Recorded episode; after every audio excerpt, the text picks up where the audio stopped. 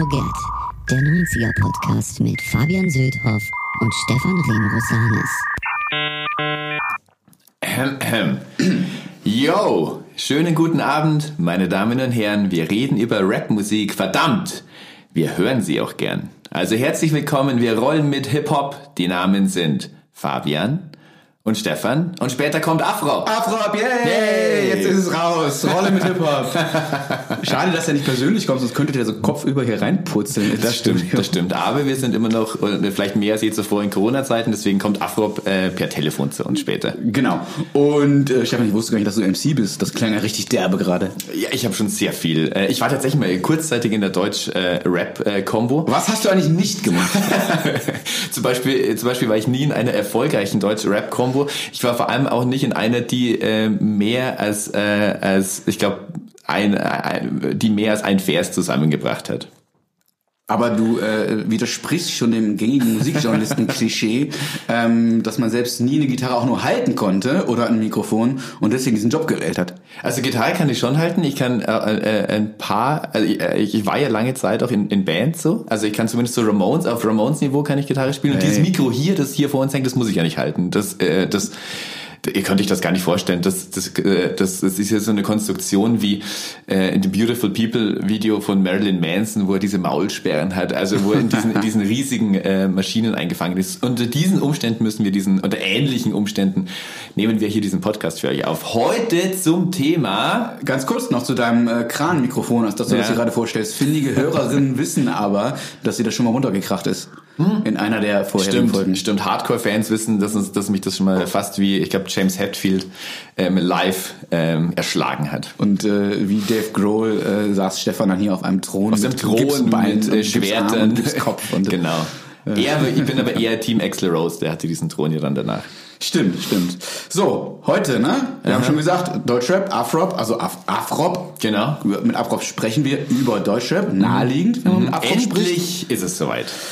Endlich ist es soweit. Ähm, äh, heute, genau, endlich mal wieder keine Gitarren, aber ja. immer noch kein Techno. Und äh, ganz kurz, apropos Gitarren, mhm. weißt du, was heute für ein Tag ist, Stefan?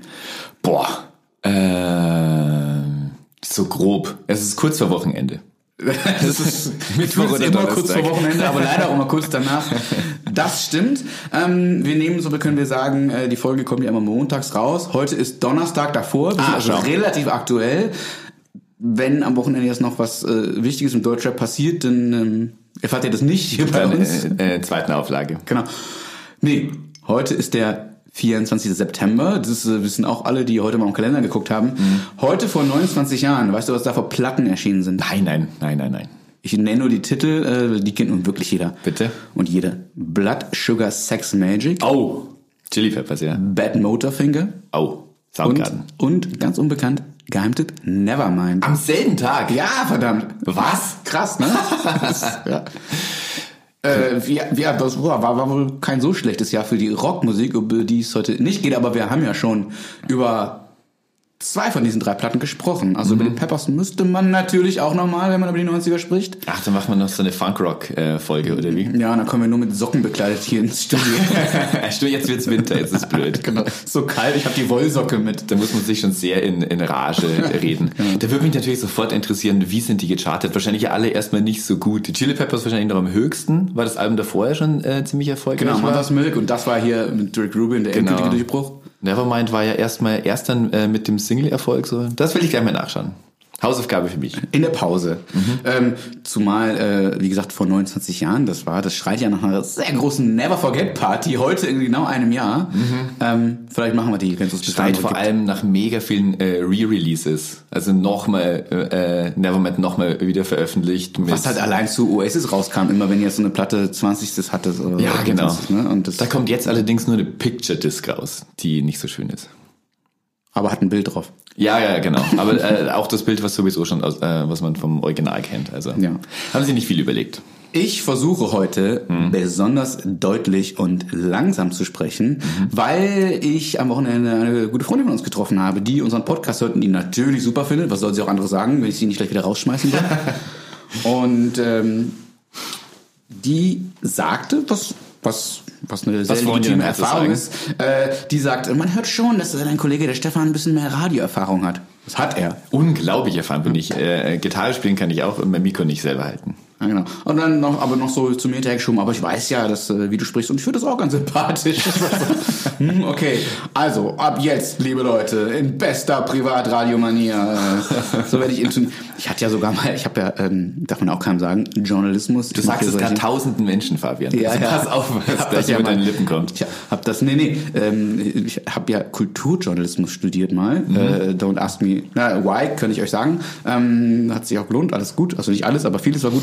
Unter anderem gab es dort auch Sprechtraining in einem Radioseminar. Mhm. Und da musste man dann so Zungenbrecher langsam aussprechen, so Ladanogo, Lodonaga, Lalula, ah, ja. blablabla. Stimmt, das hatten wir auch. Ähm, Einmal in der Woche Sprechtraining, Donnerstagabend. Aber das ist wie alles, wenn man es nicht äh, weiterführt. Wie auch Gitarre spielen. Ich kann äh, sehr gut äh, die drei oder vier Akkorde Country Roads auf der Gitarre. Das sind die, die ich mit 15 äh, Mal gelernt habe. Dabei mhm. ist es mhm. geblieben. Story of my life eigentlich. Aber das möchte ich jetzt nicht ausführen. Genau. Äh, und, und beim Rap und Flow, und so steigen wir ins Thema ein, äh, da hätte ich mich damals schon, oder habe ich mich am ehesten von Smudo inspirieren lassen. Mhm. Einer meiner First MCs, den ich überhaupt äh, kennengelernt im Sinne von äh, hören gelernt habe. Wahrgenommen heißt, ja. Ja, und äh, apropos, da sind wir im Thema, Stefan. Rap, du hast eben schon gesagt, es hat ein bisschen gedauert, ne? Äh, Rap, ja, wir wollten das eigentlich schon früher, aber es liegt ja auch immer so an, äh, an der Verfügbarkeit der, äh, der Gäste und Gästinnen, die wir so haben. Ähm, und wir nehmen ja nicht irgendjemand, also mhm. noch nicht so in Staffel 4 dann, ähm, da vielleicht auch der, der Aushilfsbassist von den äh, Instapoctables dabei sein oder so. Ähm, nicht, dass der auch Rammstein-Karriere gemacht hat. Was, weiß man nicht. Ähm, doch, das müsste man eigentlich wissen. Zweite Hausaufgabe für heute.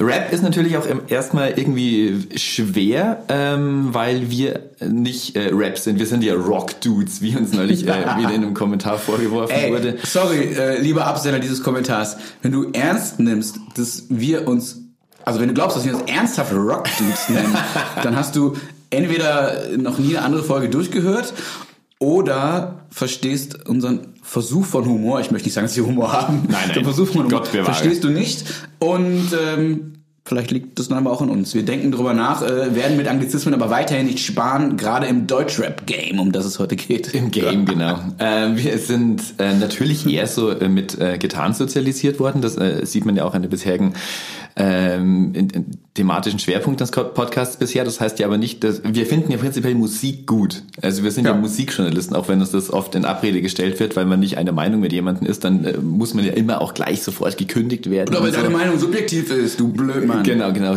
Solche Meinungen können nur subjektiv sein und, und deswegen finden wir natürlich auch sehr viel Hip-Hop gut. Ich habe allerdings so den Eindruck, ähm, das äh, wird später auch noch mit Afrop du Praktikant, das ist die Beleidigung. Genau, das hat wohl der Praktikant am Freitag nach Nachmittag noch schnell schreiben müssen. Wir hatten hervorragende Praktikanten und ich hätte mir gewünscht, dass viele Texte, die ich geschrieben habe, eigentlich unser Praktikant geschrieben hat, die wären viel besser gewesen. Das wollte ich nicht unterbrechen. Aber so, so wie ich Hip-Hop wahrnehme, ähm, war das ursprünglich eine wahnsinnig äh, ähm, offene äh, Kultur, die genau das jetzt zum Ziel hatte, einfach alle Grenzen einzureißen, so dass du einfach äh, dir ganz viel einfach nimmst, obwohl du es äh, wenn, wenn, weil du es dir nicht leisten kannst. So, du kannst auf einmal Musik machen, indem du Musik nimmst, die es schon gibt, oder also bestehende Musik miteinander verwurstest und so. Du musst kein Instrument beherrschen. Das ist eigentlich noch mehr Punk, als Punk eigentlich mal war. Hip Hop und Punk waren sich am Anfang ja sehr ähnlich. Mhm. Ja, sehr, sehr nah beieinander. So die, mit den ersten Hip-Hop-Platten hat ja der ehemalige äh, Sex Pistols-Manager Malcolm McLaren rausgebracht. So ähm, Buffalo Girls und Double Dutch und so. Ganz, ganz early, immer noch super äh, äh, Hip-Hop, den, der, der heute noch voll Spaß macht und so, das war einander sehr ähnlich. So, ähm, das Skaten, was ja auch zur Hip-Hop-Kultur integral dazugehört, war ja auch einfach sich so den öffentlichen Platz zu eigen machen oder das Sprühen, also so den eigenen Namen bewerben, so macht man ja auch nur, weil man, ähm, weil man, weil man keine anderen Möglichkeiten hat, sich selbst zu bewerben oder zumindest damals. Heute bewirbt sich ja jeder äh, ständig auf sozialen Netzwerken, aber da ging es ja sehr viel drum, um sich einfach was zu nehmen, von dem man denkt, dass, äh, dass es einem auch zusteht. Warst du mal Skater oder Sprüher? Stefan? Nein, nein, nein, nein. Ich war ja Sprüher schon, ähm, aber ich war sehr, äh, sehr untalentiert. Ich hatte so eine, ähm, das hieß äh, Kommando Sonnenschein und wir haben überall so, auch so auf Kirchen und äh, in die Schultoilette so Benimmsprüche. Ähm, äh, Hat der jetzt gut da seinen Bandnamen her? Kommando Sonnenmilch? Nein, kannte ich auch damals noch nicht. Nein, okay. da, da, da gab es die erst noch gar nicht so. Also wir, äh, also ich war da eben diese, in dieser Crew, das will ich es gar nicht nennen. Wir haben uns aber auch sehr das war eher so eine Meta-Sprüh-Crew. Also wir haben uns sehr lustig drüber gemacht, über die Leute, die denken, man muss jetzt überall das Wu-Tang Clan-Zeichen hins, äh, hinsprayen oder ein NoFX hinschreiben. So, es gibt ja keine deutsche Bushaltestelle, auf der nicht NoFX steht, zumindest nicht in der Provinz. und haben da eher so Benimmregeln ähm, hingeschrieben. Also ähm, zum Beispiel stand auf der Schultoilette dann ähm, kackst du neben die Schüssel, gibt's eins auf den Rüssel. Oder, oder ganz groß äh, mal in die Aula gesprayt, Hände waschen nicht vergessen. So, wer heute heute steht das wahrscheinlich Wahnsinn, wirklich wieder in Schulen, Zeit so weit voraus. Zeit voraus, um eigentlich so ein Spiel damit so zu machen. Es war ähm, irgendwann, irgendwann hatten wir auch was an die Kirche gesprayt und ich weiß nicht mehr, was da stand. Das war dann zumindest in der Lokalpresse so ein kurzer Aufreger. Und Skaten? Skaten immer total, äh, wie, wie alles was Sport ist, völlig untalentiert, aber ich hing natürlich immer mit Skatern ab, weil da die beste Musik lief. Weil ja. die, die, dann bist du auf dem Skateplatz und da kommt äh, Cypress Hill und Beastie Boys und alles so.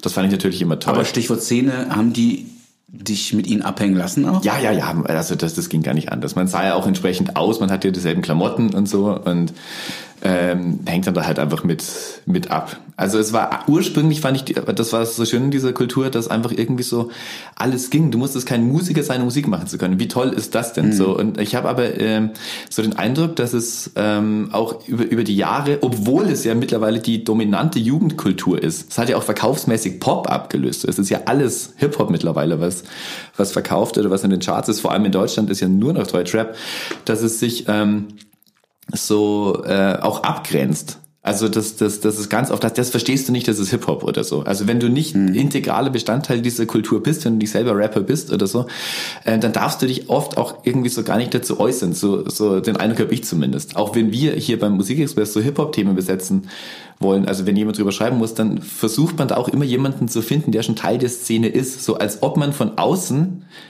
ähm, nicht drüber schreiben könnte. Ich meine, ich spiele ja auch in keiner Hard-Rock-Band und kann mich ja auch irgendwie über Guns N' Roses äußern. Aber du hast so. dich schon öfter über Guns N' Roses geäußert und ja. deswegen spricht man dir da eine gewisse äh, Glaubwürdigkeit zu. Genau, weil man auch ähm, so, eine, so, eine, äh, so eine Zugangsangst hat. So, oh, das, das ist ja Hip-Hop, so da, mhm. ähm, da ging gleich so, so, so Schranken hoch. Das, das wirkt sehr äh, über die Jahre immer... Ähm, immer abgeriegelter, so als, als dürfte man sich dazu irgendwie gar nicht äußern, das wäre man nicht real. Das, das ist aber in der Hip-Hop-Szene ja auch ganz oft. Also das ist ja auch so ein Bestandteil dieses, wer darf da überhaupt dabei sein? Also mhm. äh, wie, also wie real ist jemand, wie Straße ist jemand, der kann doch gar nicht Rap sein, weil der ist ja so.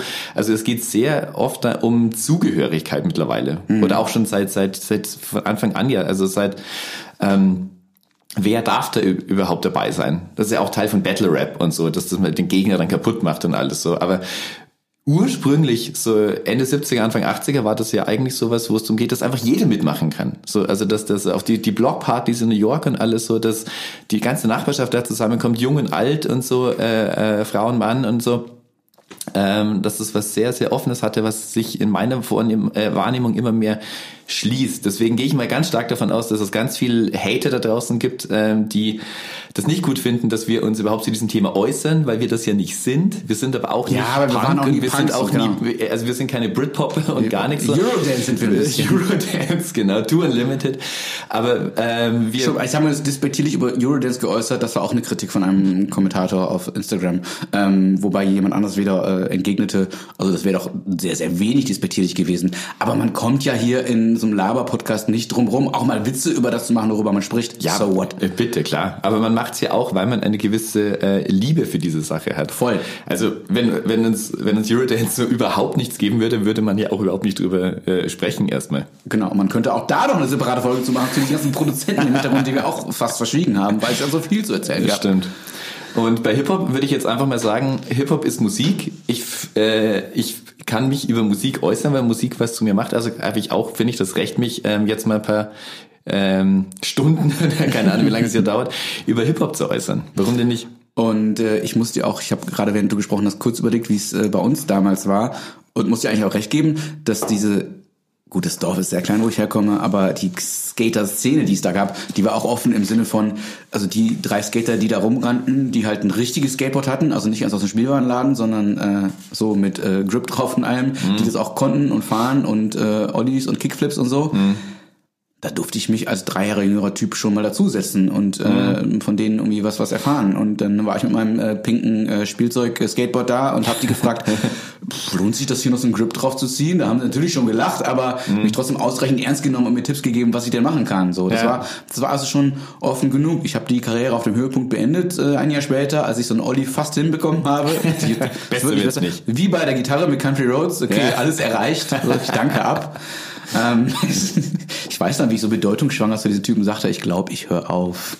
Das weißt du, ne? Ja, ja, voll peinlich. Die haben wahrscheinlich auch innerlich die Augen verdreht, ja. aber ich sagte, naja, mach doch, was du willst. Ne? Also, ähm, mach doch, was du willst. Genau darum genau, geht's doch. Genau, genau. Wie hat denn äh, in deinem, also war Deutschrap überhaupt irgendwie wichtig für dich? Bist du, bist du mit dem groß geworden? Gab es da Berührungspunkte? Äh, ja, gab's. Ähm, ich habe ja eben schon den Namen Smudo gedroppt, ne, mhm. Äh, das war tatsächlich auch mein Einstieg in mhm. Hip-Hop. Also ich war jetzt nie totally into it, aber ich habe das wie du natürlich mitbekommen und auch vieles abgefeiert. Es ging wirklich los mit Vier gewinnt, dem zweiten Album. Das mhm. haben wir schon mal korrigiert von den Fantastischen Vier. Ja. 92, glaube ich. Die ja, war ja dann damals so äh, genau, aus überall Nichts und, und, und, und, dicker Pulli und äh, Saft. Huhu, oh ja, ne? ja, ja. Und äh, ich weiß wirklich noch, wie ich in meinem Kinderzimmer stand mit so einem, so einem Regenparker an, den auch Hausmarke, glaube ich, in einem Video trug mhm. und habe da vom Spiegel versucht so zu rappen, so was so die Arme so hoch und die Beine so abwechseln und so ein bisschen gebückt ja. wie so ein wie so, so ein Affe, der in so einen Schrank tragen will oder so. äh, sah auch so aus wahrscheinlich ist egal, man versucht sich aus, dafür ist es ja da, das ist ja, mhm. das sagt ja auch die ganze äh, Rap- und Hip-Hop-Community, äh, oder schön wäre es, wenn es überall so wäre, dass es offen ist, Leute sollen mitmachen. Und ich habe nie wirklich mitgemacht, aber das äh, hat mir gut gefallen, das war der Einstieg. Und richtig los ging es dann 1995 mit der Lauschgiftplatte, die mm. ich nach wie vor richtig, richtig gut finde. Mhm. Und äh, gar nicht mal sie ist weg, die Single, das war nicht so, aber äh, ja. das wäre auch die populären gewesen, Stücke auf die Album. populären Stücke und vor allen Dingen was geht, ja, was ja. geht, ich sag's dir ganz konkret. Das hatte richtig Power für mich, kann man darf man kann man sagen, ne? Aber doch darf man schon, mache ich ja gerade. Und und dann ging es halt schon los mit all dem, über das wir später reden werden. Also mit der, äh, im Nachhinein äh, kann man wahrscheinlich sagen, mit der Spaßfraktion, also fünf Sterne Deluxe, Dynamite Deluxe, äh, mhm. äh, Blumentopf 1, 2, das fand ich alles ganz, ganz tolle Wortspiele, ganz clever.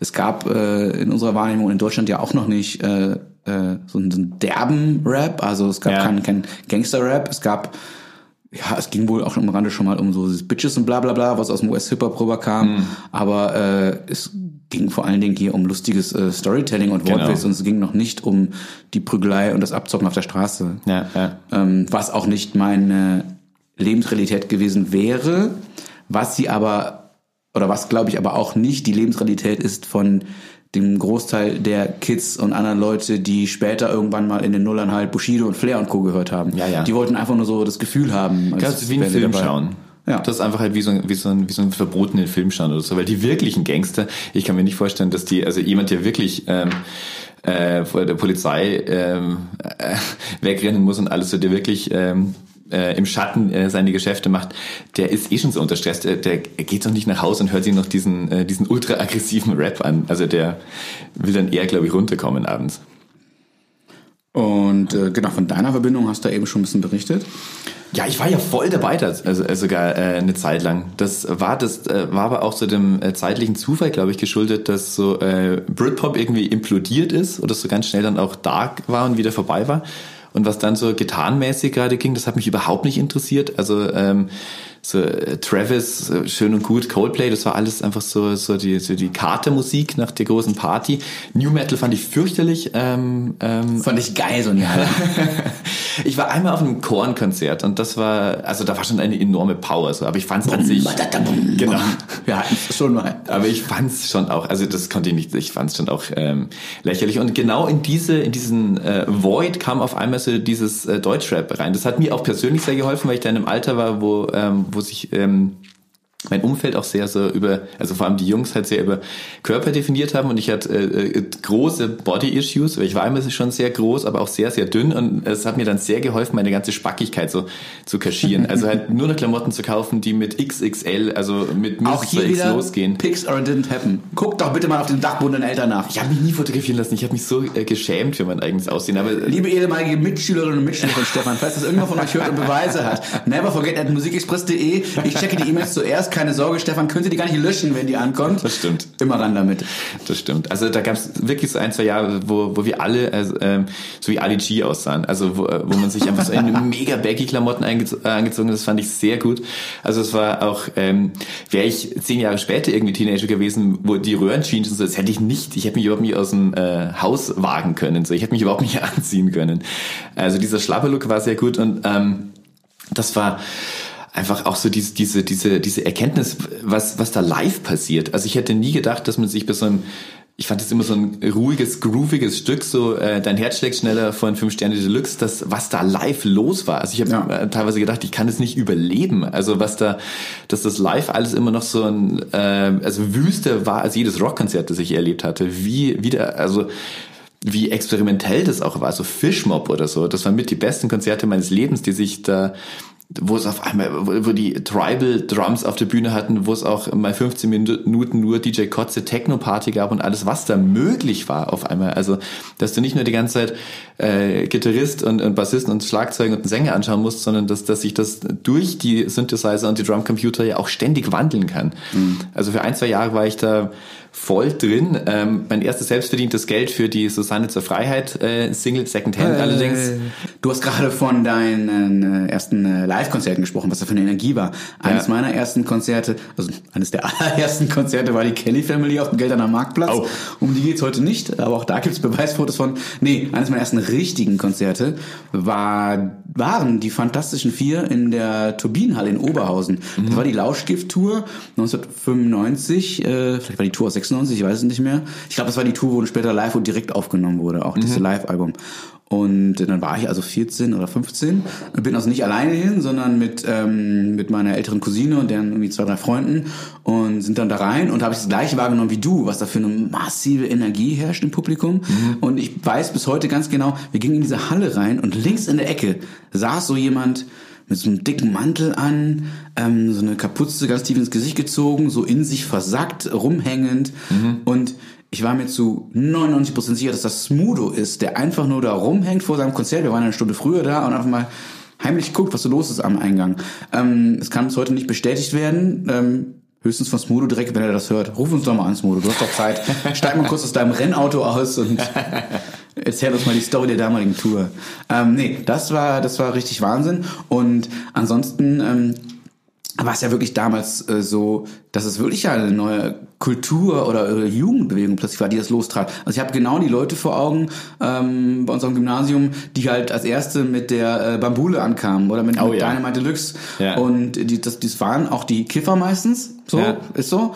Ähm, das war aber ähnlich wie wir mal über Such a Search sprachen, dass das irgendwie äh, besserer Crossover war, den Leute gehört haben, die glaubten irgendwie nicht die dümmsten zu sein. Mhm. Ähm, so war das ja bei der Art von Deutschrap auch damals. So, das waren jetzt keine keine total bildungsfernen Leute, mhm. behaupte ich mal, zumindest die, die ich da kannte, ja. so, ähm, die das abgefeiert haben. Äh, die trugen auch irgendwie ihre Fullcaps und ihre weiten Hosen, ihre großen T-Shirts, so das alles.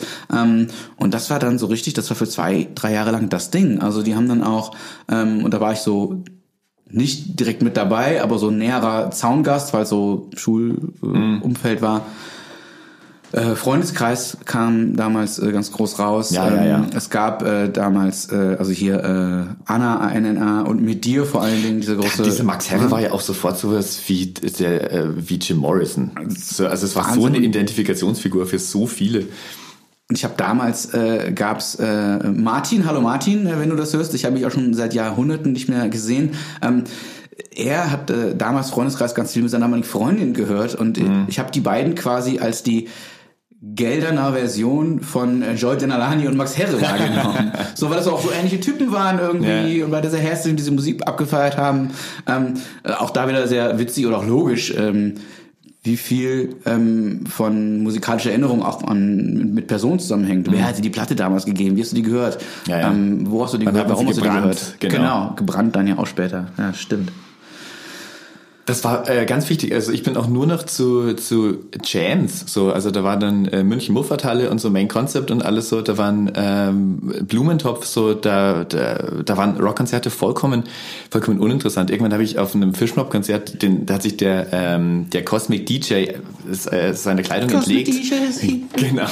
Und hat, da habe ich so einen, so einen vergammelten Socken von dem gefangen und habe mir den sogar zu Hause dann eingerahmt, weil ich das so wahnsinnig wichtig fand.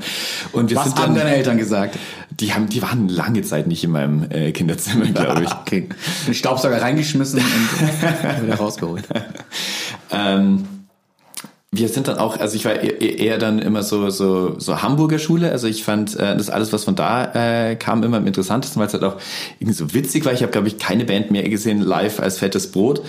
Ähm, da sind wir richtig so auf, auf, auf Pilgerfahrt, dann, weil man dann mal in Eimsbusch sein wollte und so. Und dann habe ich, dann habe ich sogar auf, äh, auf der Schanze, wie man, äh, wie man jetzt sagt, das Bo gesehen, wie er aus, äh, aus, aus einer Bank raus ist und habe den so von hinten fotografiert und, so und fand das wahnsinnig aufregend. Und komm am Hamburger Hauptbahnhof an und da kommen zwei so sehr massive Typen auf mich zu und ähm, sehen mich in meinen Baggy-Klamotten und sagen, und sagen so, hey Digga, willst du meine CD kaufen? Und das war für mich so ein, ein, ein Ritterschlag, dass, äh, dass, dass so jemand, ähm, also dass man mich so anspricht, so als Teil der Szene irgendwie bekannt werde. Shut up and take my money. Das war, das war leider total miserabel. Also die Band hieß, man kann es nicht mehr aussprechen, aber äh, N-Wort Kuss. Ihr weißt, wie der Bandname eigentlich heißt. Das waren noch zwei äh, Black People of Color so. Das hat mich umso mehr beeindruckt, weil es solche Leute bei uns äh, im Bayerischen Land nicht gab Ja. und alles so. Und dachte jetzt echt so, das ist Hamburg. So, das war gleich mal so, jawohl, so hier Vor gehe ich erstmal nicht mehr weg. gleich so, ja, es stimmt, was ich höre. Genau, genau. So, ähm, da fand ich mich dann sehr zugehörig, auch wenn, äh, wenn die CD leider überhaupt nicht gut war. Ähm, genau. Ich glaube, ich bilde mir ein, dass ich auf der Live-Premiere von Türlich Türlich dabei war, äh, was Sicher, das. Haus äh, abgerissen hat und so. Ähm, ich habe mir allerdings nie diese Lingo angewöhnen können. Also mir wird's bis heute ganz anders, wenn, ähm, also ich könnte nie, wenn mir langweilig ist, äh, sagen, ich chill jetzt mal oder so. Mich flasht auch nix. So, also so, solche Sachen kann ich nicht sagen. Und auch nicht diese noch äh, eine Generation später kommenden neuen Jugendworte wie Jetzt fällt mir kein Beispiel ein. Also diese, diese Langscheid-Jugendwörter der vergangenen Jahre, den Preis gibt's ja jetzt nicht mehr. Ja.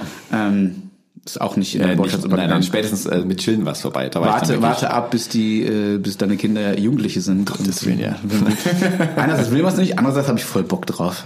Man will das ja schon mal mitkriegen. So ein bisschen. Ja, und es wird dann, äh, da wird auch, äh, wenn wir später noch drüber reden, so wie ist man denn dann als, als Vater? Also wenn wenn wenn es diesen diese Art Deutschrap immer noch gibt, so wie cool findet man das dann, wenn die, keine Ahnung, wenn halt dann eine Frau nur eine Bitch ist und alles so und wenn schwul immer noch ein Schimpfwort ist und, und Ja.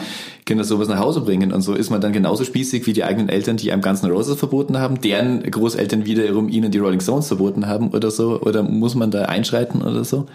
Das wird, äh, das wird sich zeigen. Also mein großer Sohn, so viel kann ich kurz verraten, aber jetzt hier kein Familienpodcast ist, ist jetzt in die Schule gekommen und dann äh, höre ich auf dem Schulweg dahin äh, ein paar äh, Jungs aus vielleicht der dritten oder vierten Klasse reden, stehen an der Ampel und sagen, was reimt sich auf Kotze? und mir wurde ganz anders. Also ich dachte, scheiße, das wird jetzt irgendwie spätestens in einem Jahr kriegt er das auch alles mit. Und dann muss ich Sachen erklären, die ich bisher nicht erklären musste. Ja, du wirst es nicht erklären müssen. Ich glaube, das regelt alles äh, der Schulhof. Das regelt der Markt. Die, äh, die School of Hard Knocks. was alle Leute in ihren Facebook-Profilen stehen haben, die in Wahrheit meistens keinen Abschluss irgendwo haben. Nicht viele. Leute, die keinen Abschluss haben, aber das schreiben viele Es Leute da gibt in rein. Berlin auch, wenn man, wenn man äh, sich traut, mit der U-Bahn zu fahren, ist immer so eine Werbung für die Hartnack-Schule. das stimmt, ja, ja. Oder? Ja, daher kommt es. Ich möchte, Stefan, bevor wir in die Ja, History genau. of Deutschland einsteigen, Vielleicht machen wir noch mal eine kurze Feedback-Runde. Wir sind schon voll mitten im Thema. Eigentlich sind wir normalerweise immer ist. andersrum. Ähm, bevor wir voll jetzt in die Materie einsteigen, vielleicht noch mal kurzes äh, eigenes Feedback ähm, zur, zur vorangegangenen Folge. Äh, fällt dir noch irgendwas ein, Fabian, was du noch zu äh, Deutschpunk äh, mit Nagel Thorsten, aka Nagel Nagelschmidt loswerden wolltest. Ja, also die Folge ging ja zwei Stunden und 22 Minuten. Genau. Prost nochmal, ja. Schnapszeit. Und äh, man möchte meinen, dass alles gesagt worden wäre, ist aber nicht, egal über welches Genre, Genre wir sprechen, kann man immer noch mehr sagen. Im Grunde bereue ich aber nur eine Sache. Mhm. Und zwar die, dass wir, als wir über den Punknamen Ratte sprachen, äh, dass ich die einmalige Chance vertan habe, das äh, legendäre Filmzitat aus einem äh, für mich, aus einem 90er-Film mit äh, für mich sehr vielen legendären Zitaten äh, zu droppen, dass ich das nicht getan habe. Und zwar, Achtung, aber Ratte ist doch auch ein Kollege. Ach, das ist wieder diese wie? Crash Boom Bang. Nein, das war Roxette. Das war Roxette. Äh, Bang Boom Bang, oder? Bang Boom Bang für Leute, die im oder rund um den Ruhrpott herum groß wurden. Ähm, der wichtigste und beste Film der 90er. Mhm. Trotz H-Block-Soundtrack, sorry Jungs. Ah, der Song war nicht so schlecht, oder was? Time of, da, da, Time genau, of ja, genau. Andere, das, das war, war noch okay. Das, war nicht so wirklich, ja. ähm, das passt ja auch. Viel Faust ist auch, das war alles gut und richtig. Ähm, sogar Till Schweiger hatte einen lustigen Kurzauftritt darin. Und das will schon was heißen. Ah. Und zwar äh, steht der mit so einer Fukuhila am Fußballplatz und sagt genau ein Wort. Und zwar beleidigt er einen anderen Spieler mit dem Wort Kartoffelficker. Enter und Abschied Till Schweiger ja. in dem Film. Why not? So, ähm, abgesehen davon äh, haben wir natürlich, weil es um die 90er ging, ähm, haben wir nicht über Punk und Punkrock nach den 90ern gesprochen, ähm, was aber beim Thema Deutsch-Punk auch gepasst hätte. Also so Bands wie Turbostart, Pasco, mhm. Schrottgrenze, Escapado, die haben mhm. dieses Genre ja schon auf ihre Art und Weise am Leben erhalten mit viel so Emo, Screamo-Einschlag teilweise. Ja. Und ähm, ich persönlich hatte eine ganz große Liebe in Nullern für Jupiter Jones, für die frühen Jupiter mhm. Jones, ähm, die ihr alle nur erst seit Still kennengelernt habt und damit nicht die Band, die sie vorher war. Das war eine richtige Punkrock-Band. Mhm. Und die waren auch groß beeinflusst von Muff Potter, von Hot Water Music, von Cat Car.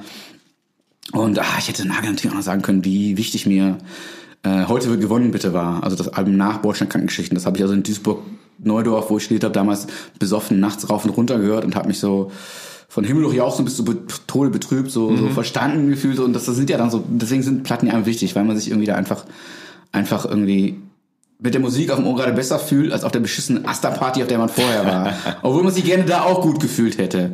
So, aber naja, wir sind ja auch so eine Art Journalisten. Wir müssen ja ein bisschen äh, Distanz halten. Äh, deswegen habe ich das Nagel nicht gesagt. Jetzt, vielleicht hört er es noch. So. Und wir haben eine Sache nicht gesagt über Slime, nämlich, äh, die Nagel ja so, nicht nur Nagel, auch so viele andere zu Recht sehr wichtig fand für das Genre. Michael Elfmeier ist nämlich vor ein paar Jahren mal bei Wer wird Millionär aufgetreten. Er saß bei Günther Jauch im Stuhl. Stimmt, stimmt. Und er hat, weißt du, was er gewonnen hat? Habe ich genauso wenig gesehen wie Oasis bei Wetten das. Ja gut, man kann ja alles wissen. Es war ja nicht die 90er. Also, ja. Äh, 16.000 Euro hat er gewonnen. Und ist das noch Punk? Wäre dann die berechtigte Frage, die wahrscheinlich früher dann kam sie oder nicht, weiß ich nicht. Und das ist auch eine Gemeinsamkeit mit Muff Potter, nämlich der äh, Drummer Brahmi, äh, Thorsten Brahmeier eigentlich, saß 2014 auch bei Günther Jauch auf dem Stuhl. Und wer saß im Publikum? Und das haben wir wirklich verpasste Fragen. Hm. Nagel als sein Begleiter. So, war bei Günther mm. ja auch. Und äh, durfte mal in die Kamera nicken und ich glaube sogar eine Publikumsfrage, also die, äh, wie heißt die da? Also die Frage, wo man ihn oder alle fragt, äh, dürfte Nagel, glaube ich, auch zu sagen. Ich weiß nicht, was es war. Er hat, glaube ich, 32.000 Euro sogar gewonnen. Mhm. Und äh, Wer wird Millionär scheint ein Auffangbecken zu sein für Punkrock-Musiker. Nämlich kurz davor oder danach, ich glaube davor, davor äh, saß noch ein gewisser Alex Siedenbiedel dort. Sagt ihr der was? Siedenbiedel. Äh, Gitarrist der Donuts. Ah, okay, ja. Ja, und der kommt auch aus Münster. Und der fiel aber von 32.000 auf 500 Euro. Ähm, Fun Fact zu den Donuts, der Sänger Ingo Donut äh, kann seine ganze Faust in den Mund stecken. Und er weiß auch sehr viel über Musik. Davon gehe ich aus. Zum Beispiel über die 80er. Die hatten noch diesen, oder? Äh, Stimmt, das war. Oder Manhattan ersten, to the 80s, ja, genau. Also am Ende landen sie alle im Kapitalismus, so oder so. Oder so. Hätten wir uns sparen können, die ganze Scheiße. Ähm, Sonst noch irgendein besonderer 90s-Moment für dich, Stefan? Nee, nur um den auch nochmal in die, in die Folge zu bringen. Billy Corgan, das wird ja Wer ist das denn? Den kenne ich ja gar nicht. William Patrick Corgan ja. wird ja, wurde ja ein neues, äh, also seit unserer letzten Folge ein neues Smashing Pumpkins, natürlich Doppelalbum angekündigt. Äh, das Darunter geht's nicht. vollkommen verwirrend ist, weil das letzte, das ja so brutal gefloppt ist, ja Volume 1 im Titel hat und wie es meistens so ist, äh, ähm, äh, gibt's nie eine Volume 2. Ähm, Außer bei uns, wir haben Teil 1 im Britpop und Teil 2 das stimmt, auf das dem Fuße. Wir, wir, wir breaken every rule wie Tina Turner. Das Album heißt irgendwie, man kann sich aussprechen, vorher schon auf Reddit geschaut, äh, ob es irgendjemand gibt, der, der weiß, wie man das äh, ausspricht, C-Y-R, Sear, keine Ahnung, darum geht's ja auch bei den Special wie so ein Farbcode oder so, ne? Ja, und das heißt vor allem nicht Volume 2, obwohl es genauso aussieht, also die Ästhetik des Albums davor äh, vollkommen fortsetzt. Äh, 20 Songs, geht auch gleich mal auf der Tracklist mit der schlechten Single los, das heißt, es geht wahrscheinlich auch echt nur um 20 Songs hintereinander und kein großes Konzept oder so. Also das ist auch die Frage, ob Melancholy so ein Konzept hatte oder, oder einfach halt nur sehr viele gute Songs waren. Ähm, ich wünsche mir eigentlich, ich will eigentlich die ganze Zeit nur eine Kritik äh, über das Album schreiben, in der Hoffnung, dass es schlecht ist, weil ich da ein tolles Wortspiel unterbringen kann. Multiples Korganversagen. Gab es das noch nirgendwo? Ich hoffe nicht. Ich schreibt hoffe ja kaum wer in Deutschland über die Pumpkins noch. Genau. Und wer schreibt, der ist kein Musikjournalist, ja. weil er den nicht gut findet und die sind doch so geil. Zu Architektur, da, nee, wie war das? Ja, ja, ja dieses Zitat. Ja, ja, so, Ketka, genau. Zappa und so weiter. Genau. Elvis Costello meistens auch oft. Äh, dein 90er-Moment, Fabian, hattest du einen? Also, nee, nicht so richtig. Also, du ewig gestriger. Ja, ja, nee, also man hat täglich welche, wenn man sich mit diesem Podcast beschäftigt, das habe ich schon gesagt. Ja. Ähm, und darüber hinaus eigentlich nicht so einen besonderen. Ich möchte aber äh, die Gelegenheit hier nutzen und nur ganz kurz, äh, weil ich bei der, in der letzten Folge ähm, über ähm, alte Bands vom Niederrhein sprach, die ich mal wieder gehört habe. Ich habe eine Band nicht gedroppt, völlig zu Recht, weil die jetzt auch nicht so einen Impact hatten, bei allem Respekt. Ähm, die hießen Trio Grande. Das waren drei Freunde von mir. Ähm, die äh, waren äh, eine Klasse über mir und ähm, waren wohl sehr Deutschrap inspiriert und haben es dann auch mal versucht. Die haben ein paar Songs aufgenommen, die alle, äh, glaube ich, völlig albern waren, aber jetzt auch gar nicht so schlecht gemacht. So. Mhm.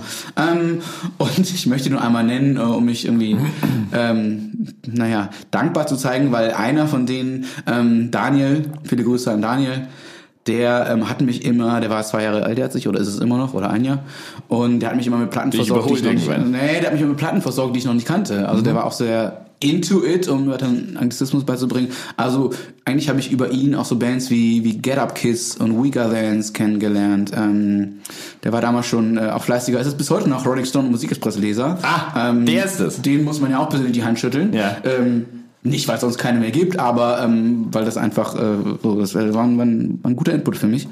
Und äh, jetzt habe ich einmal nämlich die Platte genannt. Einer von denen, äh, eine Platte gab es nicht, ein paar Songs. Einer von denen arbeitet sogar in Hamburg und äh, da wir ja später hier Afrop begrüßen, ähm, kennt Afrop jetzt, wenn er die Folge später hört, äh, Trio Grande. Gern geschehen, Jungs. Das später muss ich mir vorstellen. das war die ganze Pointe, die ich machen wollte. Sorry für die Umwege. Es gibt Gründe, warum ich kein MC bin. Vielleicht kommst du doch noch zum späten Feature. Ah. Stefan.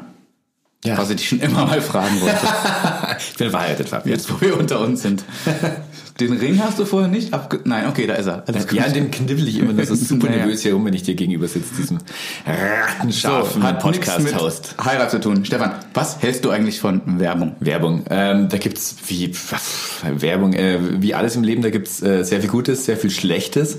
Ähm, ich bin natürlich auch groß geworden mit so einer Anti-Haltung, dass Werbung so blöd ist, weil das hat dann immer so äh, die Simpsons unterbrochen oder so. ähm, hab dann aber Man auch... konnte aber auch pinkeln gehen dann. Ja, das stimmt. Aber das habe ich erst sehr spät in meinem Leben gelernt, wie man das macht. Ich habe sehr, sehr lange Windel Nein, Gottes Willen. Ähm, fünf Jahre schon die Simpsons geguckt. Wie äh, mir äh, die Sex Pistols eigentlich so mein ganzes Leben erklärt haben, haben mir die auch mal erklärt, wie man mit sowas umgehen kann. Die, da gab es ja so eine Reunion-Tour 1996, ähm, was ich erstmal fürchterlich fand. Ähm, weil deren Erklärung war einfach so, wir machen das nur des Geldes wegen so. Und dann habe ich aber auch erstmal verstanden, was Punk eigentlich ist. So einfach auf alles scheißen, das einfach machen. Wenn die das machen wollen, dann können sie es machen. Es gibt kein Dogma. Das heißt, man kann auch durchaus einfach Werbung machen. Meine persönliche ähm, Erfahrung mal mit Werbung war, dass ich mal in so einem Testpublikum war, damals noch im Studium. Da wurden einem so äh, Demos gezeigt von zukünftigen Werbeclips und was am besten angekommen ist, ähm, das wurde dann tatsächlich produziert. Das fand ich alles fürchterlich. Aber ich kann, kann mich nach wie vor ganz gut an so einen Clip. Erinnern, da war so ein roter äh, Vorhang wie an so einem äh, Kasperle-Theater ewig lang, also viel zu lange für, für meistens sehr äh, schnell geschnittene Werbung und auf einmal wurde die aufgerissen und da war so eine ganz absurde Puppe mit riesigen Augen, die einfach nur Hölle. geschrien hat, Creme! Und dann ist die rückwärts Du hast das doch selbst, so wie es gerade klingt. ich, ich, I, I wish I was. Das ist eine super Idee und das war dann für so, so Prinzenrolle oder irgend so so eine Keksart. So, die habe ich dann danach eine glatte Eins gegeben, war natürlich die, die auf gar keinen Fall weiter produziert wurde. Aber wenn man so Werbung macht, ich weiß ja nicht, äh, was jetzt auf uns zukommt, also sowas mache ich sehr gerne. Okay, ähm, liebe Werbekundinnen und Kunden, ihr habt's gehört. Ich kann sehr gut hysterisch schreien. Genau. Äh, ja, Werbung, genau wie du sagst, es gibt gute, es gibt schlechte, wie es auch gute und schlechte Podcasts gibt und, Ja, ja, ja. Äh, und Butterbrote und, Und Musik aus den Toilettenschüsseln 90ern. Und, äh, zum Beispiel Musikvideos auch. Ja. Ähm, eine gute Werbung oder ein, äh, eins, was mir immer als gute Werbung einfällt, sind schon mal Beispiel diese äh, Astra-Plakate äh, von der äh, Hamburger Bierbrauerei. Mhm. Ja. Ähm, die sind äh, schön derbe, lustig. Äh, neulich habe ich einen krassen Nike-Spot gesehen, in dem Menschen und Sportlerinnen aus aller Welt so in ihre Bewegung ineinander geschnitten wurden. Ähm, also Menschen zum Beispiel in Kriegsgebieten und gleichzeitig springt dann jemand über eine Hürde. Also die Wow, Aussage, ja. wir sind irgendwie alle doch eins und sollten einem Strang ziehen und so. Also äh, produktionstechnisch einfach ganz toll gemacht. Und äh, keine Sorge, obwohl wir hier ein 90er-Podcast äh, sind und äh, bleiben werden, werden wir es nicht nostalgisch und erinnern an die Mini-Winnie-Würstchenkette oder was. da Maika gab. macht das Würstchen. Ja, war aber wirklich schön. Lieben Karl und die Annette. ähm, ach, nee. Äh, Dafür äh, wieder liebe, liebe Grüße an äh, Oli P. und äh, seine Gäste. Da war das schon mal Thema. Oder dieser, der Typ, der Podcast. Nummer 1 jetzt hatte, dieser Almöl hier aus der Schweiz, dieser, dieser Milka-Oper. Der mit, Ah.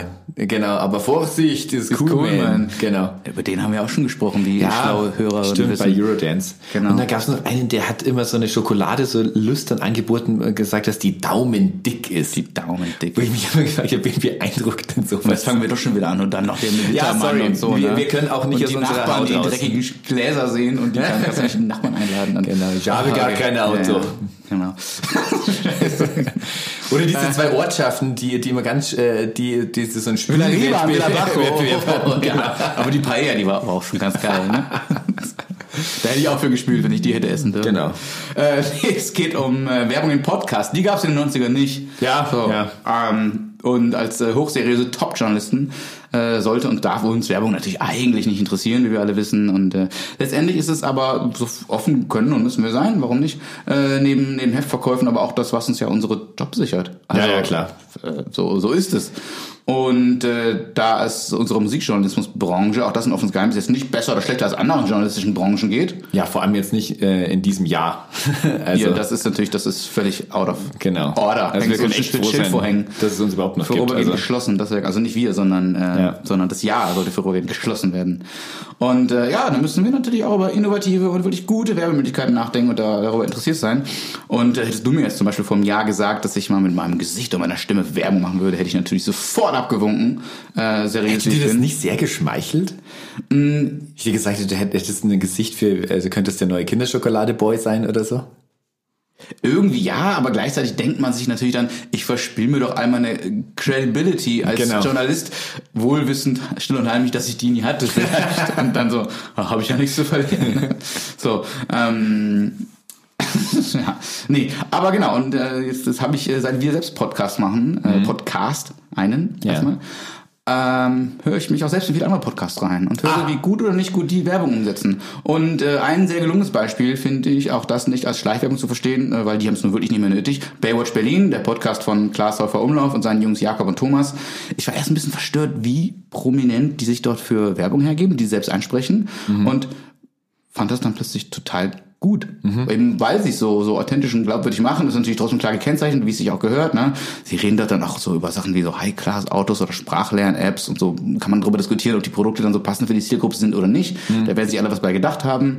Ähm, aber es ist gut gemacht und ähm, boah, sichert denen bestimmt auch ein bisschen mehr als die Produktion, Produktionskosten, die sie da haben. Und inspiriert uns dazu, wie wir es machen können. Ja, ja, genau. Also äh, lernen von den Großen. Ja. Ähm, gut, jetzt sind wir noch nicht ganz Klaas bis seiner Strahlkraft und Reichweite, aber wir wollen natürlich dahin. Aber ich glaube, wir sind beide größer.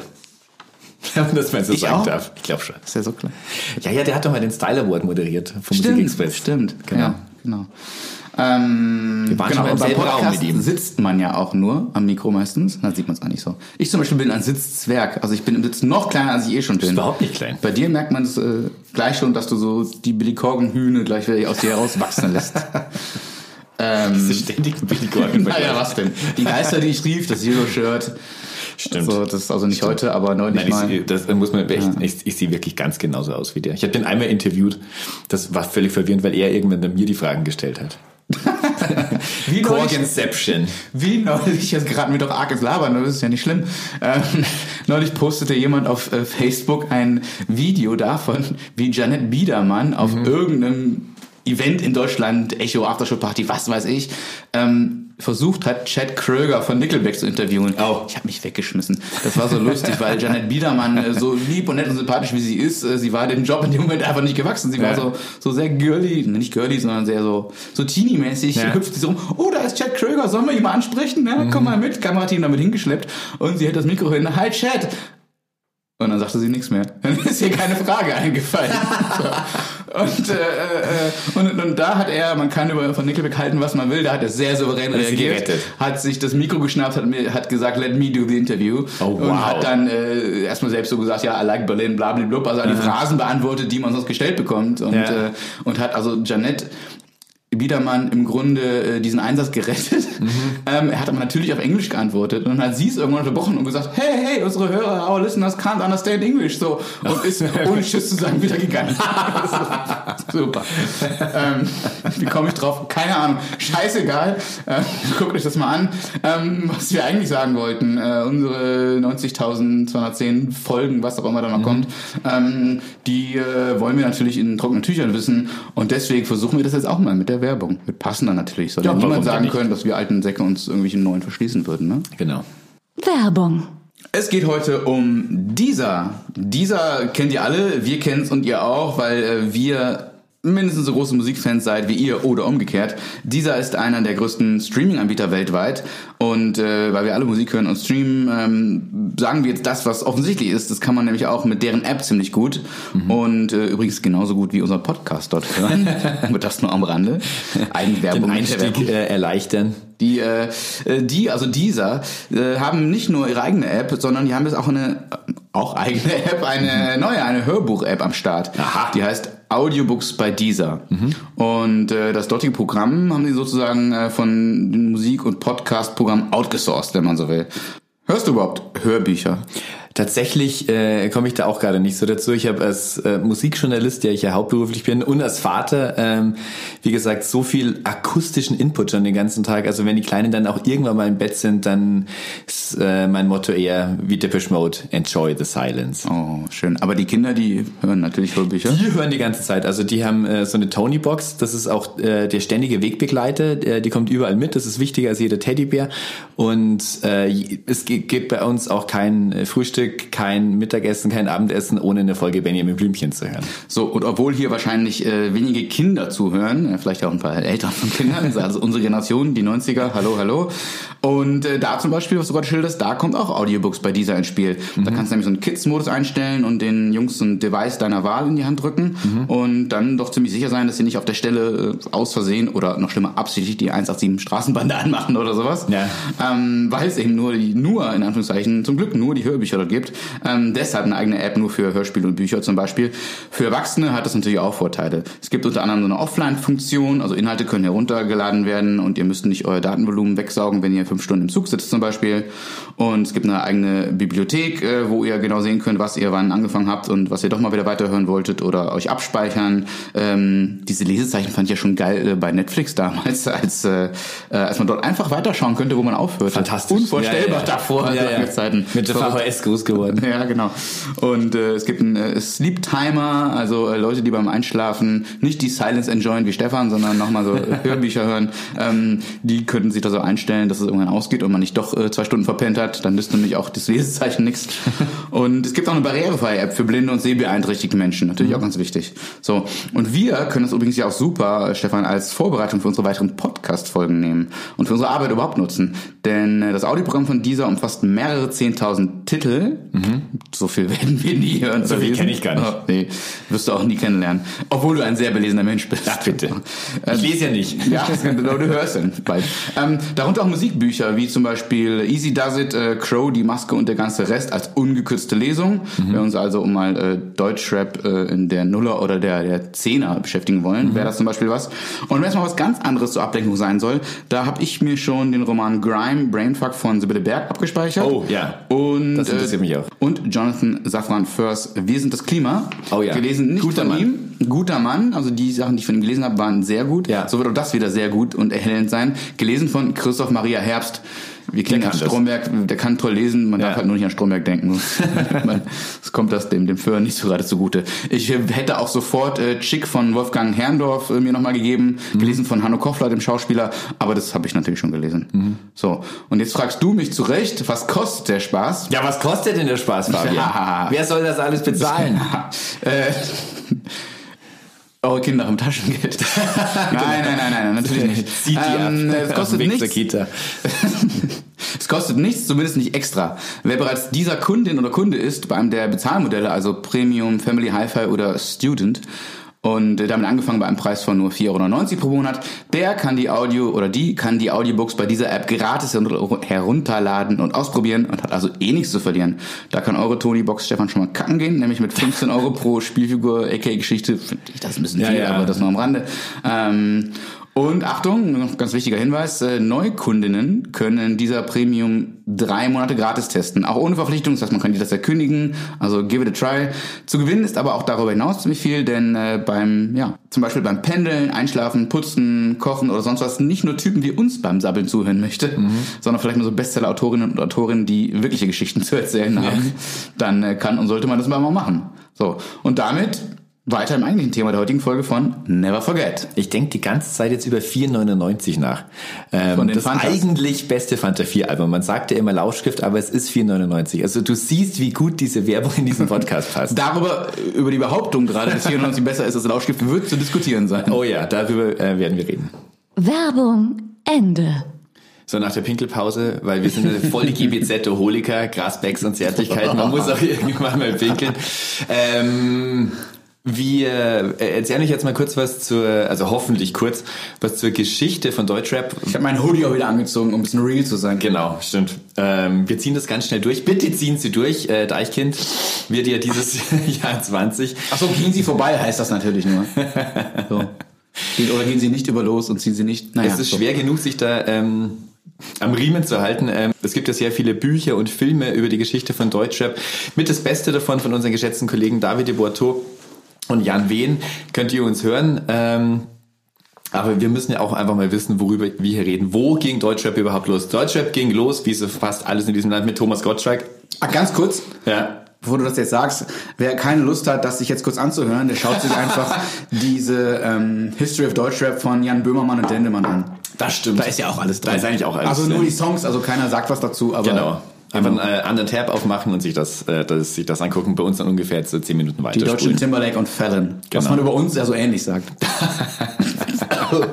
Entschuldigung. Ähm, also Deutschrap geht los. Erstmal so als Novelty-Ding in Deutschland. Ähm, 1980 GLS United, das waren Thomas Gottschalk und die Journalisten Frank Laufenberg und Manfred Sechsauer ähm, mit ihrem ersten deutschsprachigen Hip-Hop-Song Rappers Deutsch, also ähm, so eine Verballhornung von Rappers Delight, einem großen Hit von der Sugar Hill Gang damals. Wir bleiben gleich mal bei Gottschalk. 1984 traten bei Wetten das dann sogar die Rocksteady äh, Crew auf, also eine 77 in der Bronx gegründete Breakdance Crew. Man hat sowas die ganze Zeit schon irgendwie immer gesehen. Also es gab so Aerobic-Sendungen, falls du dich noch erinnerst, im Fernsehen. Da war damals auch schon immer mit Breakdance-Untermalung. Erinnere mich, aber als ich äh, das erste Mal davon äh, hörte und jetzt, wo du das gerade nochmal sagst, habe ich eher an die sexy Sportclips in den 90ern gedacht. Ach Gottes Willen, stimmt. DSF oder was? 090 und, Ach, ja, ja, ja, und. Eurosport gab es Genau. auch noch, aber die Satellitenschüssel.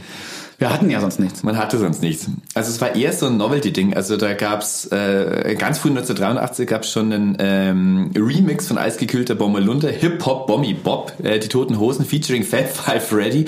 Ähm, die äh, so Falco, die erste allgemeine Verunsicherung, die haben ja auch schon sehr viel mit mit Rap gearbeitet.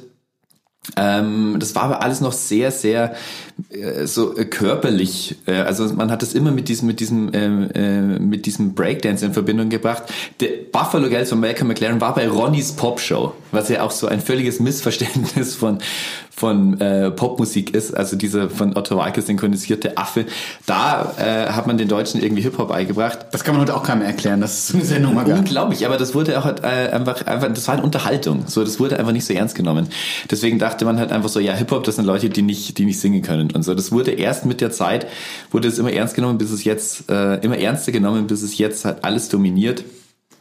Ähm, Filme waren ganz wichtig. Wild Style oder Beat Street. Beat Street wird ja, äh, beide werden ja ständig auch zitiert. Beat Street übrigens produ äh, produziert von Harry Belafonte damals. Ach. Man weiß nicht genau, wer der erste äh, Deutsch-Rapper war, der, der zuerst auf Deutsch gerappt hat. Wahrscheinlich war es tatsächlich GLS United. Es gab aber auch ähm, 1983 schon so ein Novelty-Act, der hieß Cheeky. Das war ein Elfjähriger, der hatte einen Song, der hieß Electric Boogie Boots. Wirklich ernst nehmend war es dann aber erst mit Torch. Ähm, aber es gab ganz kurz auch äh, niemanden, glaube ich, der das so eindeutig für sich ähm, beansprucht hat, diesen Titel. Äh, genau. Ne? Also da wie es hier in Berlin oder in Deutschland Streit um den ersten Döner gibt, ähm, ja, ja. das ist jetzt da nicht so der Fall. Genau, also das äh, war wahrscheinlich nicht wie vieles einfach parallele Entwicklungen. Also ja. es kam einfach Hip-Hop rüber und jeder hat das so, oder viele Leute haben das für sich irgendwie ausgelegt und äh, da gab es noch keine Szene oder so. Es war einfach eine über das ganze Land verteilte Ursuppe. Ähm, Torch von Advanced Chemistry hat sogar ohne äh, das Wissen seiner anderen Bandmitglieder Ende der 90er angefangen auf Deutsch zu freestylen. Ähm, und das ist ja einer der ersten, den alle Deutschrapper nennen, wenn man nach dem Ursprung fragt. Den, genau, genau. Also nicht, und nicht umsonst heißt das letzte Beginner-Album ja Advanced Chemistry, genau. um einfach nochmal so Tribut zu zollen. Das ist diese große erste Band, die auch schon sehr viel zusammengebracht hat. Also sowohl irgendwie ähm, halt einen eigenständigen Flow zu haben, ähm, sehr politisch aber auch schon zu sein. Also das waren ja sowas ähnliches wie die Public Enemy aus Deutschland oder so. Ja, und Advanced Chemistry ähm, haben ja ganz grob, aber zeitgleich angefangen mit den Fantastischen Vier, die so in Stuttgart rumdümpelten. Genau, nur und waren die nie auf irgendwelchen Jams. Die haben eigentlich, also die waren, haben sich nicht als Teil dieser Szene irgendwie so verhalten. Genau, sagen sie ja selbst. Die wollten einfach nur den Spaß genau. haben und Spaß machen und die hatten, die waren nie auf der Straße, die hatten nie Street Problems und äh, sie haben es trotzdem gemacht und Smudo, ähm, das äh, hört man und sieht man in Interviews, ähm, möchte halt ähm, auch, ich, also er kommt immer sehr sympathisch rüber dabei, aber man spürt schon, er möchte diesen Titel irgendwie erster Rapper in Deutschland nicht äh, kampflos an Torch angeben. also er sagt schon, ich glaube, dass das so zeitgleich war. Wir haben ja nichts voneinander mitbekommen. Was genau, ja völlig äh, war ja logisch getrennt. irgendwie klingt auch. Völlig ne? andere also. Städte, kein Internet, woher willst du das wissen? Jeder hängt in seinem Jugendzentrum rum, woher will man wissen, dass in Heidelberg auch was passiert? Oder genau. in Stuttgart so. Genau. Oder in Hamburg. Ähm, eine wichtige Person damals auch ähm, Cora E., die ist 1987 schon nach New York und hat Afrika Bambata getroffen, also auch eine der Wegbereiter für Hip-Hop. Äh, die, die sogenannten, der war ja Anführer der, der Zulu Zulu Nation, deren Gesetze war kein Rassismus, keine Drogen und immer das Positive in allem sehen. Ähm, klingt erstmal super. Klingt erstmal super. Das war für sie auch Hip-Hop. Ähm, mittlerweile auch Afrika Bambata musste auch äh, zurücktreten. Ähm, dem wurde auch sexueller Missbrauch vorgeworfen. Das scheint auch was dran zu sein. Aber also mal schauen. 1989 dann der erste wirklich ganz, ganz wichtige Deutschrap-Song, nach wie vor total relevant, äh, Ahmed Gündüz von der Fresh Family. Ähm, klingt auch, also klingt wirklich nicht wie, äh, wie irgendwas, was noch in den Kinderschuhen steckt. Also das ist äh, in, in puncto Produktion, aber natürlich auch Text wahnsinnig relevant noch heute. Da gibt's eine Strophe, die in so aus so sogenannter Gastarbeitersicht irgendwie in gebrochenem Deutsch gerappt wird. Ähm, so die, also die Generation der Leute, die damals äh, nach Deutschland kamen. Ähm, zweite Strophe dann aber schon aus Sicht der zweiten Generation in perfekten Hochdeutschen, alles so wie schwer es ist, sich in Deutschland zu integrieren. Ähm, Parallel dazu Entwicklungen in Frankfurt. Moses Pelham war damals auch schon sehr, äh, sehr weit dabei, sagt aber auch, dass damals äh, Rap und Elektro eigentlich mehr oder weniger das Gleiche war. Der hatte damals auch, also er ist selbst das beste Beispiel dafür, ähm, ein, äh, eine Platte veröffentlicht, Raining Rhymes, die ist gar nicht so schlecht, äh, die produziert ist von den Leuten, die Snaps sind. Also das ging alles in so ineinander Frankfurt über. kam alles zusammen. Genau, das waren die gleichen Discos. Hört euch die ähm, Eurodance-Folge an, dann wisst ihr ein bisschen mehr darüber. Genau. 1990 dann die erste Titelstory in der Specs Crowds with Attitude. Ähm, da gab es dann im Jahr darauf sogar einen gleichnamigen Sampler. Da waren auch schon die Fanta 4 drauf. Schaut fürchterlich aus, so ähm, schwarz-rot-goldene goldene Farben vor... Ähm, vor einer grauen Mauer. In den Liner Notes steht dann sogar, ich zitiere hier mal kurz, ähm, ähm, es war schwer genug, als Nicht-Amerikaner und Bleichgesicht im Hip-Hop akzeptiert zu werden. Ich glaube, hier liegt die Schuld deutlich bei den großen Plattenfirmen, die vorzugeben, die vorzugeben meinen, ohne einen N-Wort kein Hip-Hop verkaufen zu können. Also äh, auch so ein Geburtsfehler da finde ich mhm. äh, äh, drin.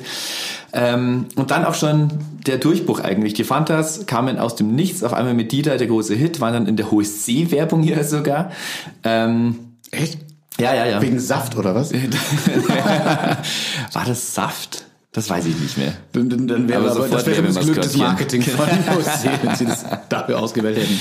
Ähm, also ganz viel gleichzeitig ist dann äh, passiert. Es gab diesen diesen äh, Spaßrap eben von den Fantas, dann gab es aber sogar von der von der Stadtzeitschrift Prinz damals den Sampler Hip Hop Hurra, also eine Anspielung auf Naughty by Nature, eine Compilation mit Rap gegen Rechts. Äh, 1993 gab es schon äh, Freestyle auf Viva, das erste deutschsprachige Hip-Hop-Magazin. Und das war ja zeitgleich Rap Game Rechts 93, da gab es auch irgendwie Anschläge, wir sprachen auch mit Namen genau. in Deutschland drüber, Anschläge in Deutschland, ähm, ähm, äh, Rassismus und äh, rechte äh, Tendenzen und rechte Ausschreitungen ähm, genau. waren ein Thema.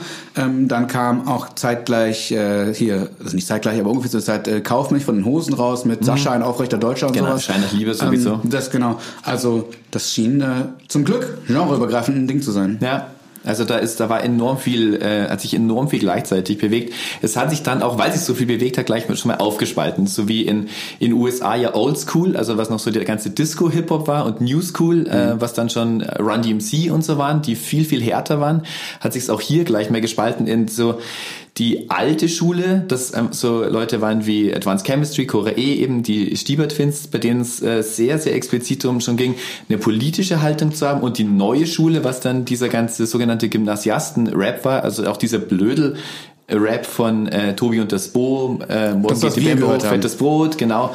Ähm, und trotzdem gab es dazwischen auch immer noch so, so, so Bindeglieder wie, äh, wie die Beginner, die, äh, die auch äh, aus dem Punk-Umfeld kamen und ähm, so eine...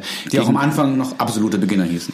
Absolute Beginner hießen und äh, sich sehr politisch einfach positioniert haben. Also zum Beispiel diese, diese Song Keine gegen äh, Polizeibrutalität, die haben... Ähm, die kamen auf, auf die Bühne mit einer, mit so einer, mit so einer aufblasbaren Puppe, die sie in Polizeiuniform angesteckt haben und haben ein Hakenkreuz mit einer Kettensäge zersägt und alles so. Ähm, da gab es einfach sehr, sehr viele Berührungspunkte mit Punk. Auch weil es einfach keine äh, Konzertveranstalter Hip-Hop noch nicht ernst genommen haben, auch nicht als äh, Marktkraft gesehen haben. Das heißt, also es ähm, musste DIY sein. Genau, das war alles irgendwo im, in deinem autonomen Jugendzentrum und da war halt vor dir die Punkband und dann kamst du und dann kam wieder eine andere Punkband. Das heißt, das war, äh, hat sich sehr, sehr die Hand gegeben. Ähm, aber da war natürlich auch sehr viel ähm, Zeit für, für, für rumgeblödelt. Parallel dazu äh, wurde Cora E. damals äh, dazu aufgefordert, ähm, äh, für L'Oreal Werbung zu machen. Sie hatte auch das Angebot, ein Tic-Tac-Toe-Album äh, zu schreiben und ist dann, hat sich dann selbstständig so aus der Szene zurückgezogen. Weil sie das Angebot bekommen hat. sie ja, weil sie einfach gesagt das ist einfach zu sehr Sellout und so und sie will jetzt auch nicht, äh, halt auch einfach nicht so, äh, als die, die, die Frau so jetzt äh, muss Werbung für Gesichtscreme machen und alles so. Das hätten wir auch Jesse fragen können, hätten wir das da schon gewusst. Äh, warum habt ihr das abgelehnt? Vielleicht. Man lernt. Ähm, Vielleicht hat, nee, sie hat es nicht abgelehnt, Korea hat es abgelehnt. Mhm. Ähm, vielleicht wusste Jesse aber gar nichts von dem Angebot, was das Menschen Das kann auch sein, hat. genau. Und da ist ja auch ähm, Who knows? Waren von Filmen, glaube ich, auch abgekoppelt. Und in all dem war auch Platz für das Rödelheim Hardline-Projekt. Also so der Blueprint für den ganzen äh, Gangster-Rap, der dann aus Berlin vor allem über, über das Land ja. kam. Ähm, mit dem Debütalbum direkt aus Rödelheim, was ja auch eine Abwandlung von Straight Outta Compton ist, von äh, NWA. Aber natürlich nicht ansatzweise irgendwie so, so real und so ernst zu nehmen. Das war natürlich schon so gemeint und ja, ich, will, ich will denen auch keine Glaubwürdigkeit absprechen. Ja. Aber so als derbe, richtig derbe Gangster wurden die auch nicht so richtig wahrgenommen, oder? Nee, aber die haben, ich glaube, alles dann ermöglicht, was danach irgendwie kam. Also das ja. war schon so Typen, ähm, da gibt's so ein Zitat aus dem Buch, das ich vorhin erwähnt hatte, von Dr. Renz vom Fetten Brot, der sagt, bei RP hatte man ganz stark das Gefühl, nicht deren Freund zu sein. das war okay. das schon alles. So. Man muss ja auch sagen, die Spätgeborenen ähm, kennt Moses Pelham vielleicht daher, dass er derjenige ist, der Stefan Raab die Zähne ausgeschlagen hat. Ja, das stimmt. Also Kann man so sagen, ist, ist Fakt, oder? Ja, oder wenn wir jetzt verklagt von ihm nochmal. Nee.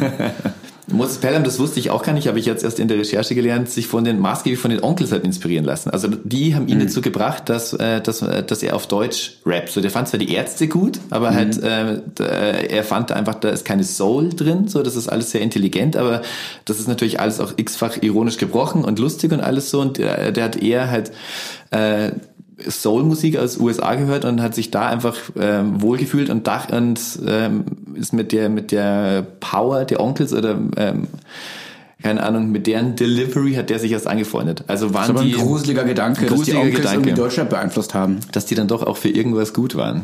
So. Wie sagt Hans-Dieter Hüsch, ein, Gitar ein Gitarrist, alter Schwede. Hans-Dieter Hüsch, ein Kabarettist vom Niederrhein. Ja. Wer weiß, wozu noch gut ist. Genau. Also, Alles hat irgendwie seinen Sinn, aber wenn nicht, genau. dann so Aber hier äh, nochmal ganz explizit, ähm, wir mögen die Onkels nicht. Nee, ähm, Bimmeln Jungs nicht, wir sprachen schon darüber. Und trotzdem stimmt's ja, ähm, das, äh, wenn man an Deutschrap denkt und Hip-Hop aus Deutschland, denkt man ja vor allen Dingen an Stuttgart und Hamburg. Genau. Und Berlin erst seit den Nullern. Berlin erst und später, ja. Frankfurt ähm, war aber immer auch da, man denkt nicht zuerst dran, aber war natürlich genauso wichtig. Nicht, weil es irgendwie dazwischen ist, sondern äh, weil hier RHP und Moses äh, Pelham, genau. ähm, äh, Sabrina ja auch daher. alles, aber das war auch so ein anderes Lage. Dieses ganze 3P, das hat auch so mit dem anderen, das hatte so, so gar nichts mit dem anderen zu tun. Also es gab keine, äh, keine Überschneidungen zu den anderen nee, Szenen. Aber sie haben es, und das muss ich Ihnen wirklich so gut erhalten, äh, geschafft, eine der wenigen äh, äh, Female Popstars in dem das Genre hervorzubringen. Das muss man also sagen. ich glaube, Sabrina Settler war ja eine überhaupt eine der erfolgreichsten Sängerinnen, äh, Rapperinnen ja. der 90er und ja. überhaupt äh, aus Deutschland. Ja. Und äh, das haben nach ihr in dem Genre leider keine Frauen mehr geschafft. In der, in der Größenordnung nicht mehr, das ist richtig. Also auch Männer haben es nicht geschafft in der Größenordnung. Genau. Außer also, Xavier Nadu und so. Ja, oder der Bowser oder so. Ja, also genau, anderes, äh, andere Dekade. Anderes Jahrzehnt. Ähm, jetzt sind wir auch schon hier im Schnelldurchlauf äh, durch die Geschichte.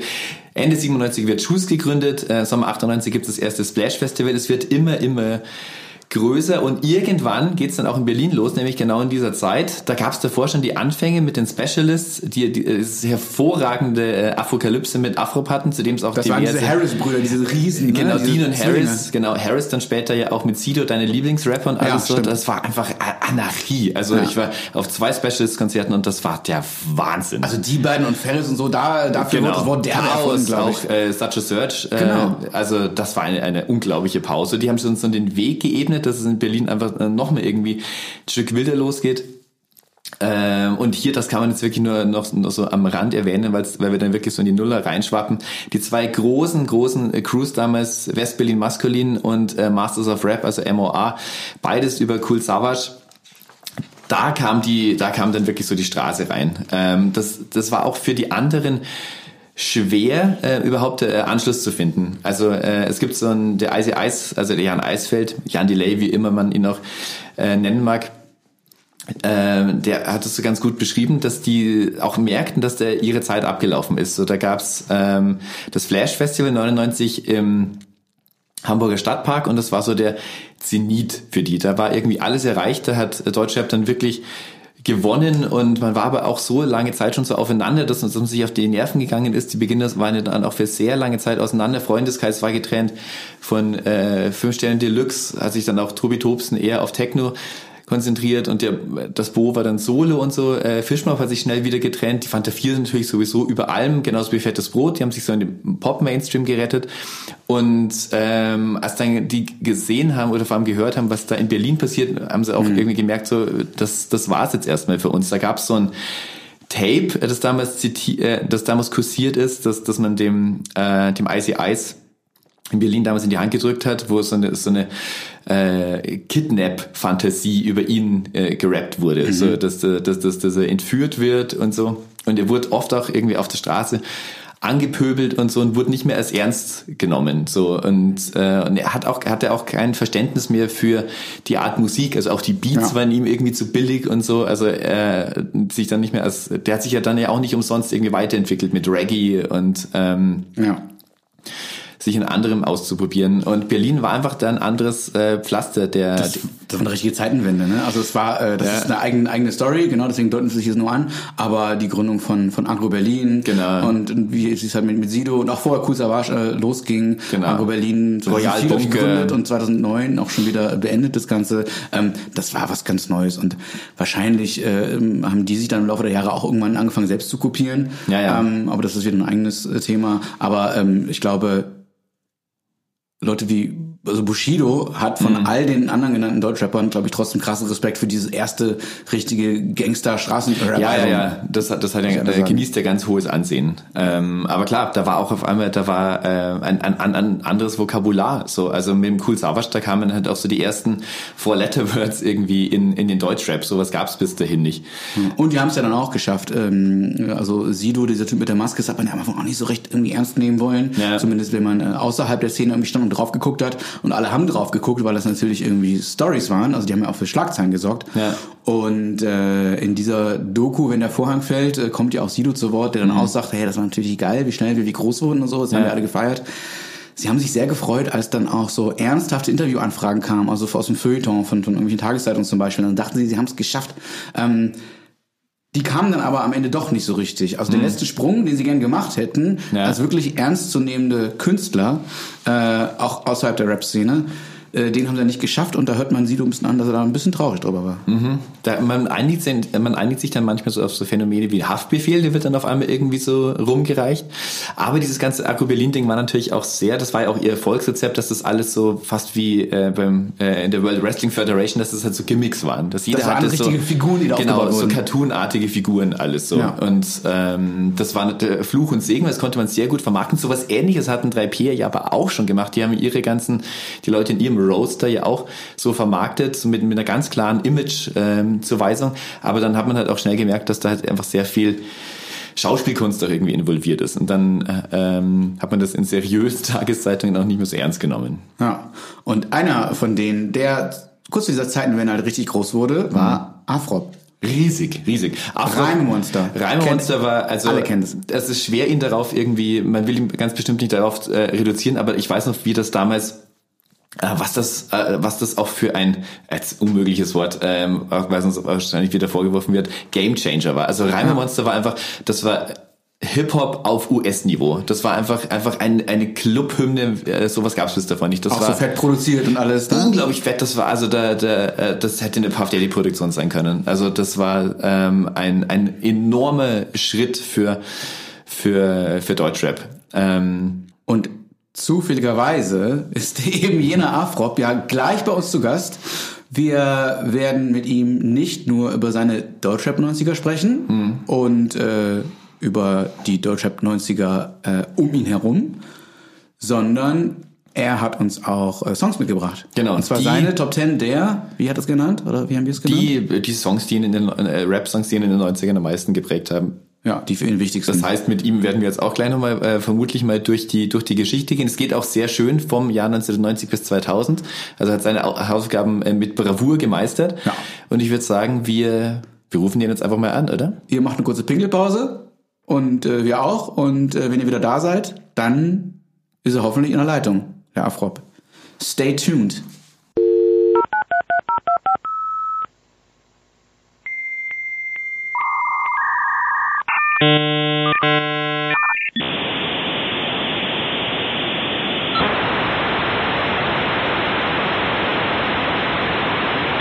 So, wir sind zurück von der zweiten Pinkelpause und äh, ihr von eurer Raucherpause. Wir sind ja beides Nicht-Raucher. Ähm, das Bier ist noch zu früh. Für heute machen wir mal eine Ausnahme. Heute machen wir schon Wie gesagt, GWZ-Oholiker. Alles nur für den äh, äh, für die Street Credibility sozusagen, unseren Hörerinnen und Hörer.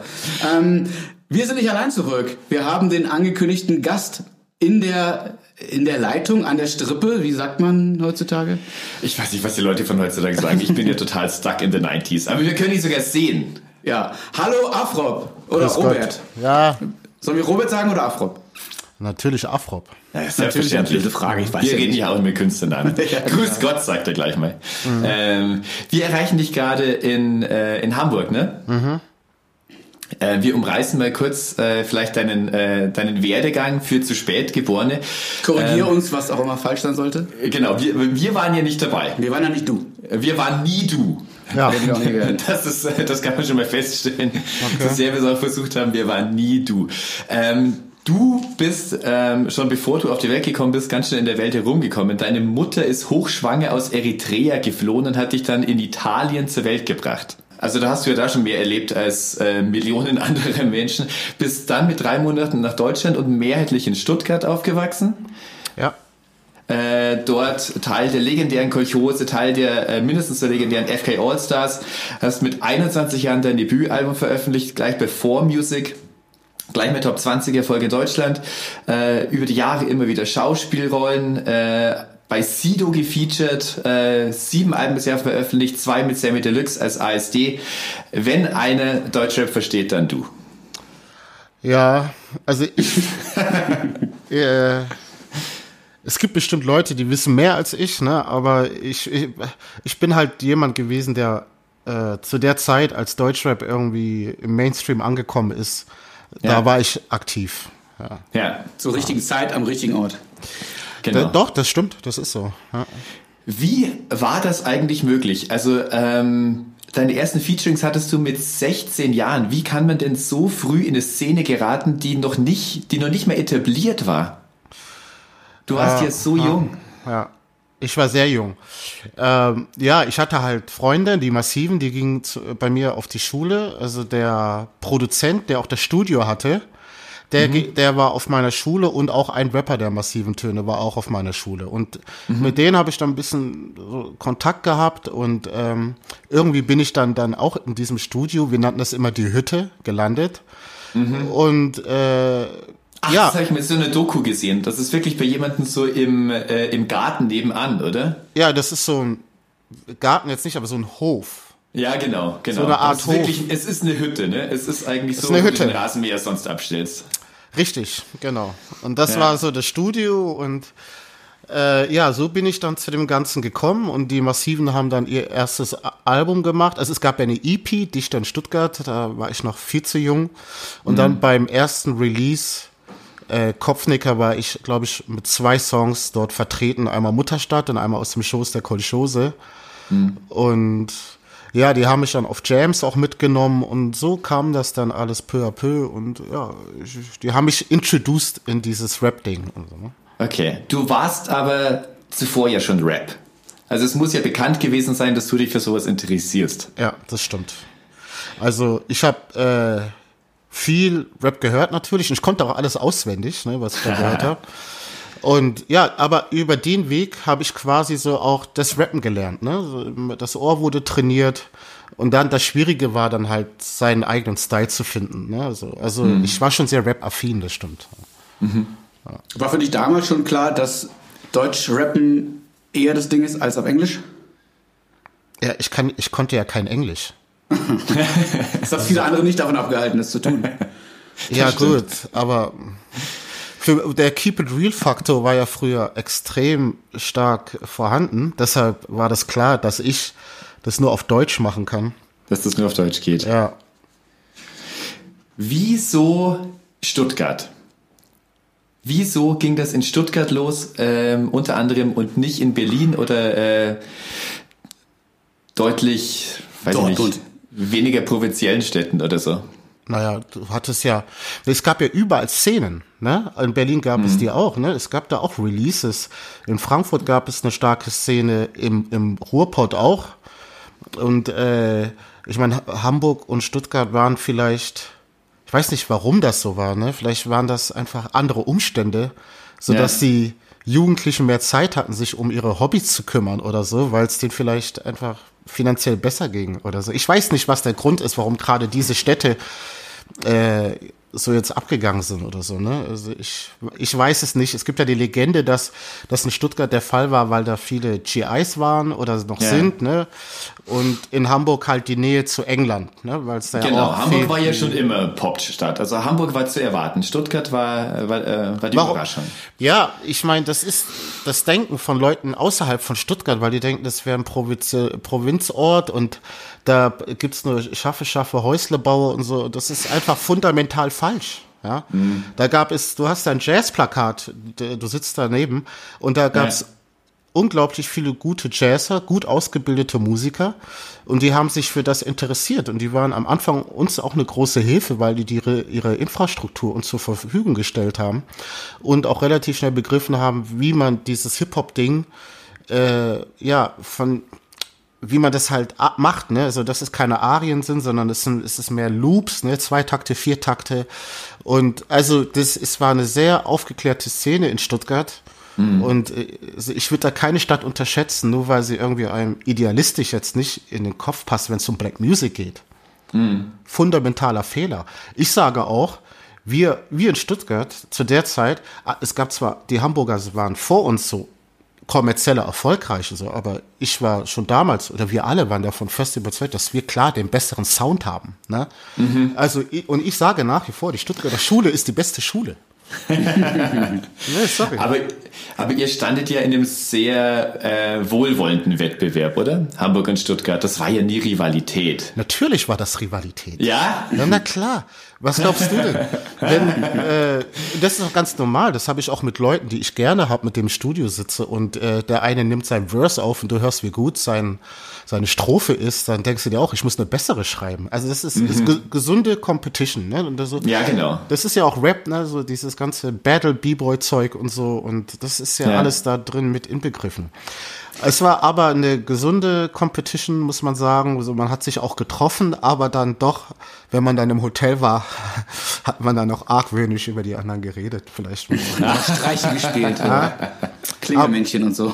Ja, das war alles okay. Wir haben die gemocht, wir haben uns getroffen und wir haben auch viel Zeit mhm. miteinander verbracht. So, so schlimm kann es ja auch wirklich nicht gewesen sein. Du wohnst ja mittlerweile selbst in Hamburg. Ja gut, ich habe auch Berlin gelebt, neun Jahre. Ne? Ja, ja. Also, ja. Für mich spielt das keine Rolle, wo ich lebe. Hauptsache es ist in Deutschland. du, du warst ja für Leute, die diese aufkommende Szene damals äh, nicht von Anfang an verfolgten, warst du ja wirklich mit so einem Bang da. Also mit Reimemonster, mit dieser fetten Produktion, mit dieser geilen Single, ähm, Afrop kannte von einem Tag und anderen jeder und jede, so meine Erinnerung. Ja. Ähm, war das auch dein Gefühl? Und wenn ja, wie, wie habt ihr das hinbekommen, vom einen Tag und anderen ja, Deutschrap quasi, quasi auf so ein US-Niveau zu heben? Oh, du, eigentlich erzähle ich diese Geschichte sehr ungern, weil, äh, ja, die, das hat paar Jahre gedauert, bis die Leute das so gesehen haben, wie du das gerade erzählst. Am mhm. Anfang, ich habe die schlimmsten Reviews gekriegt von den Hip-Hop-DJs. Früher war das ja so, du hast dann diese White Label, du hast eine Platte gepresst und hast sie an die DJs geschickt und die haben, konnten dann so eine Bewertung schreiben, ne? Und die haben die dann zurückgefaxt und es war unter aller Sau. Keiner wollte spielen auf dem Splash Backstage wurde ich nur gedisst für diesen Song. Also, oder ich wäre jetzt der Ami-Rapper und so. Es war, es war schrecklich, muss ich dir ehrlich sagen. Bis dann äh, der Michi Beck gesagt ja. hat, scheiß mal auf diese Hip-Hop-DJ, ich habe die Schnauze voll von denen. Wir bemustern das jetzt über die Sony. Und das hieß so, mhm. die ländlichen Diskotheken, so Rogers Kiste, Großraumdiskotheken in, der, in den Großstädten und so. Und die mhm. haben das gespielt. Na? So, und äh, dann ging das, peu à peu ging das dann ab, aber es war nicht von Anfang an der Erfolg, von dem alle glauben, dass das war, weil es irgendwie, keine Ahnung, weil sie es heute mit anderen Ohren hören. Aber ich hatte schwer zu kämpfen mit der Nummer und ich muss ehrlich sagen, ich war bitter enttäuscht. Und äh, am Ende war ich einfach nur, ich weiß nicht, ich habe das dann zur Kenntnis genommen, dass es denen jetzt auch gefällt, so. Aber mhm. es hat schon da angefangen, dass ich immer darum kämpfen musste, weil weißt du, um es mal so zu sagen, die Szene war gerade im Begriff, so seine eigene Identität zu finden. Ne? Das hieß dann, weil ist natürlich immer wichtig, im Hip-Hop auch so sein eigenes Ding zu machen. Ne? Das hieß dann natürlich weg von dem amerikanischen, ne? diesen unterprivilegierten äh, ethnisch mhm. anders und so weiter, dass man das auf das Deutsche auch transferieren kann, weil deutsche Rap hatte damals ein Riesenproblem, nämlich die Glaubwürdigkeit. Ne? Da kamen so Journalisten, mhm. haben denen gesagt, ey, ihr seid doch nicht aus dem Ghetto, wie, ihr könnt das doch gar nicht richtig machen. Und ja. ich, ich kam in eine Zeit, in eine Zeit, wo sie es einigermaßen hingekriegt haben, auch so ihre eigene Identität zu finden. Und dann kam ich, genau das, von dem sie eigentlich weg wollten. Ja, mhm. so wie du schon sagst, so amerikanisches Niveau, ne? Dann mhm. sehe ich auch noch so aus wie die, ich kleide mich wie die, äh, mehr oder weniger, oder wenn ich was anziehe, sehe ich halt auch aus wie die. Ne? Mhm. Also ich kam in eine Phase, wo der Emanzipationsprozess von dem amerikanischen voll im Gange war. Und das hat mhm. es mir extrem schwierig gemacht, muss ich ehrlich sagen, weil, also, äh, weil ich genau das verkörpert habe, von dem deutsche Rap eigentlich weg wollte. War also keine späte Genugtuung für dich, höre ich da so ein bisschen raus. Ach, so erstmal, ich muss sagen, ich fand, wenn ich heute das, das ja, es ist ewig lange her, ich, ich war zu jung für so viel Erfolg. Erstmal das. Ne? Ich kam aus der ja. Schule und dann ne, mit Majors und den Fantas und alles, das war alles auf mich da reingeprasselt ist, das war einfach too much. Ich wusste, dass ich da eine Hammernummer hatte mit äh, dem Beat und das Feature auch mit Ferris, der übrigens einen guten Job ja. gemacht hat. Und äh, ich war schon sehr zufrieden mit dem Song, weil sonst hätte ich nicht drauf bestanden, dass das die erste Nummer ist, weil alle haben mir davon abgeraten. Wir uns das, das erste Single zu machen. Da haben die mich, haben die mich ausgelacht. Da haben die zu mir gesagt, ja, wie kannst du einen Song rausbringen, wo du Panzer auf Monster reimst? Das interessiert doch keine Sau. ne? Aber die haben mich machen lassen, ne, muss sagen, bei Vormusik, ne, die haben mich da unterstützt, vor allem Michi Beck. Die haben auch für die Nummer gekämpft, ne, mhm. als es bei Viva nicht so die Rotation hatte, wie man sie sich gewünscht hat. Das sind die Fantas, das sagt die Legende zu Viva und haben mir gesagt, ich spielt es oder wir kommen nicht zu euer, zu euren Interaktivsendung oder so. Ne? Genau, das ist der große Mythos. Aber ähm, korrigiere mich auch hier, aber äh, du hast dich ja auch nicht sehr äh, bemüht, klingt das abwertend, das ist, das ist gar nicht abwertend gemeint, du hast dich nicht darum bemüht, diese Connections zu den USA irgendwie aufzuheben. Also ich meine, äh, du hast Musik gemacht mit Flavor Flav, Grandmaster Flash und Jay Diller hat ASD produziert und das waren ja alles offenkundige Connections. Ja, aber das war ja viel später.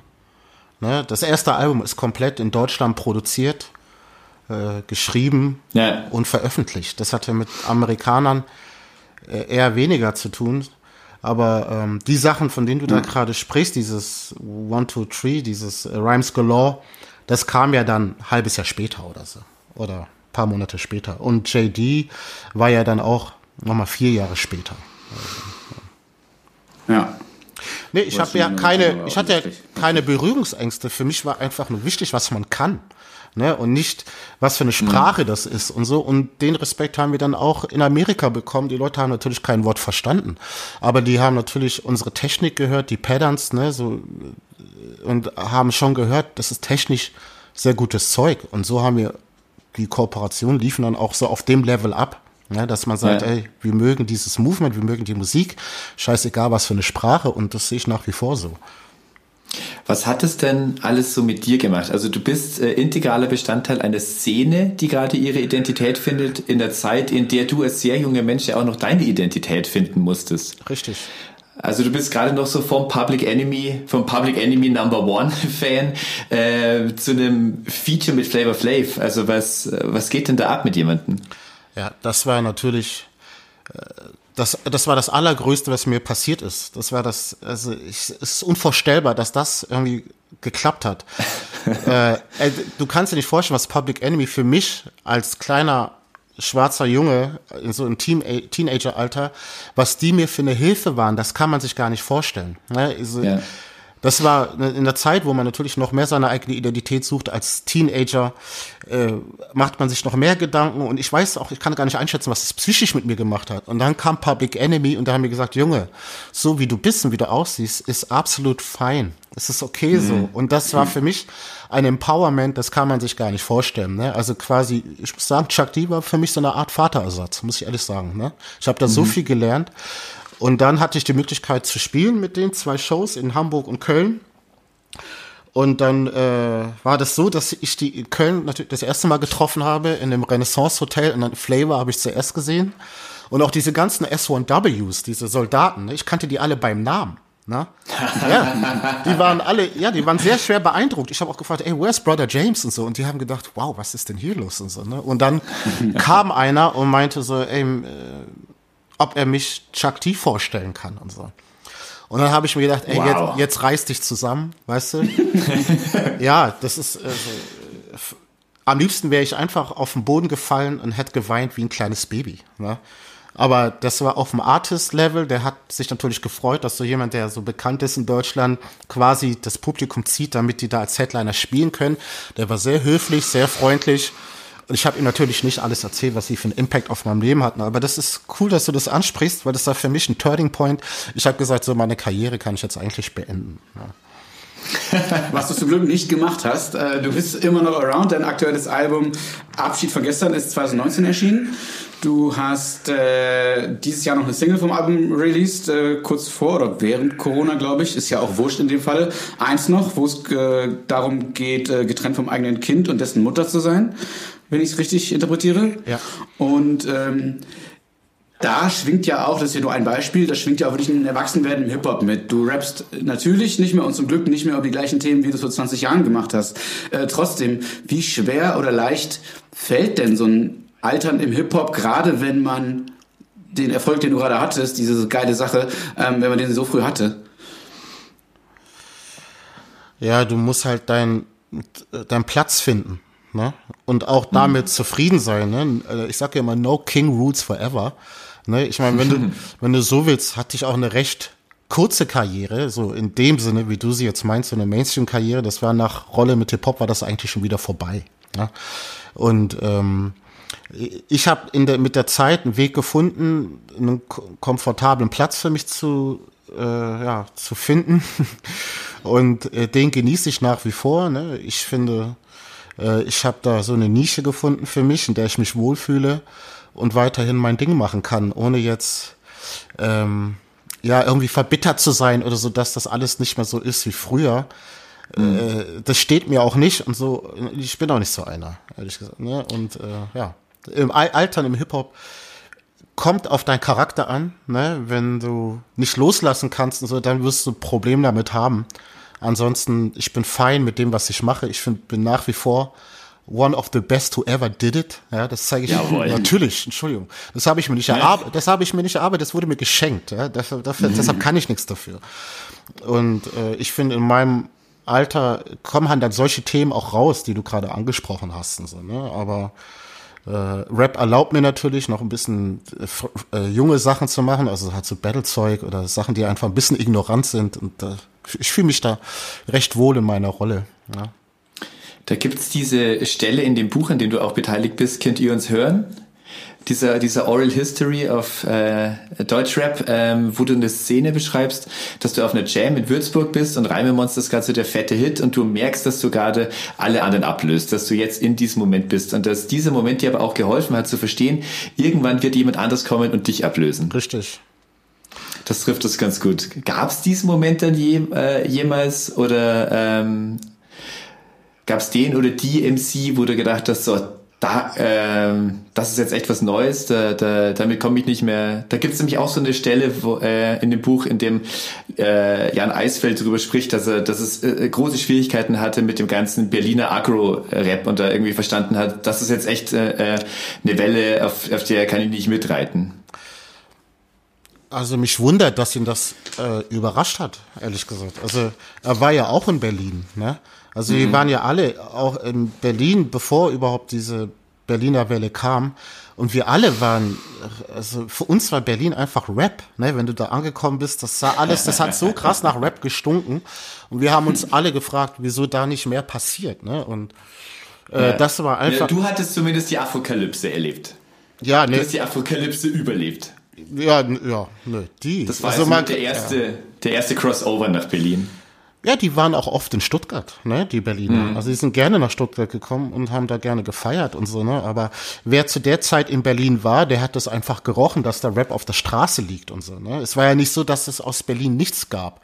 Und äh, die Berliner waren schon früher in, auf den Hip-Hop-Jams unterwegs, aber nicht so, wie wir uns das vorstellen, auf der Bühne, sondern eher äh, Toiletten zerschießen und äh, Leute abfangen oder die Security ablösen und dann das Geschäft selber machen und so so unter da waren die so und diesen Aktionen waren die Berliner bekannt, aber dass es irgendwann mal passieren wird, das war uns allen klar. Also für mich war das keine Überraschung. Überrascht es dich, wie lange das aber auch schon anhält?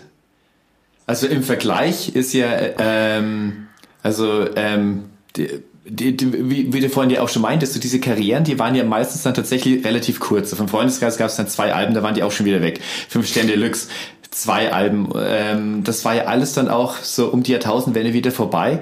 Und mehr oder weniger seither, also seit annähernd 20 Jahren, ruled ja Berlin komplett. Ähm, das ist ja, es ist ja sehr ungewöhnlich für so ein sehr äh, äh, schnelles, sehr kurzlebiges äh, Genre wie Hip-Hop. Das, und das ist ja auch überhaupt kein Ende absehbar.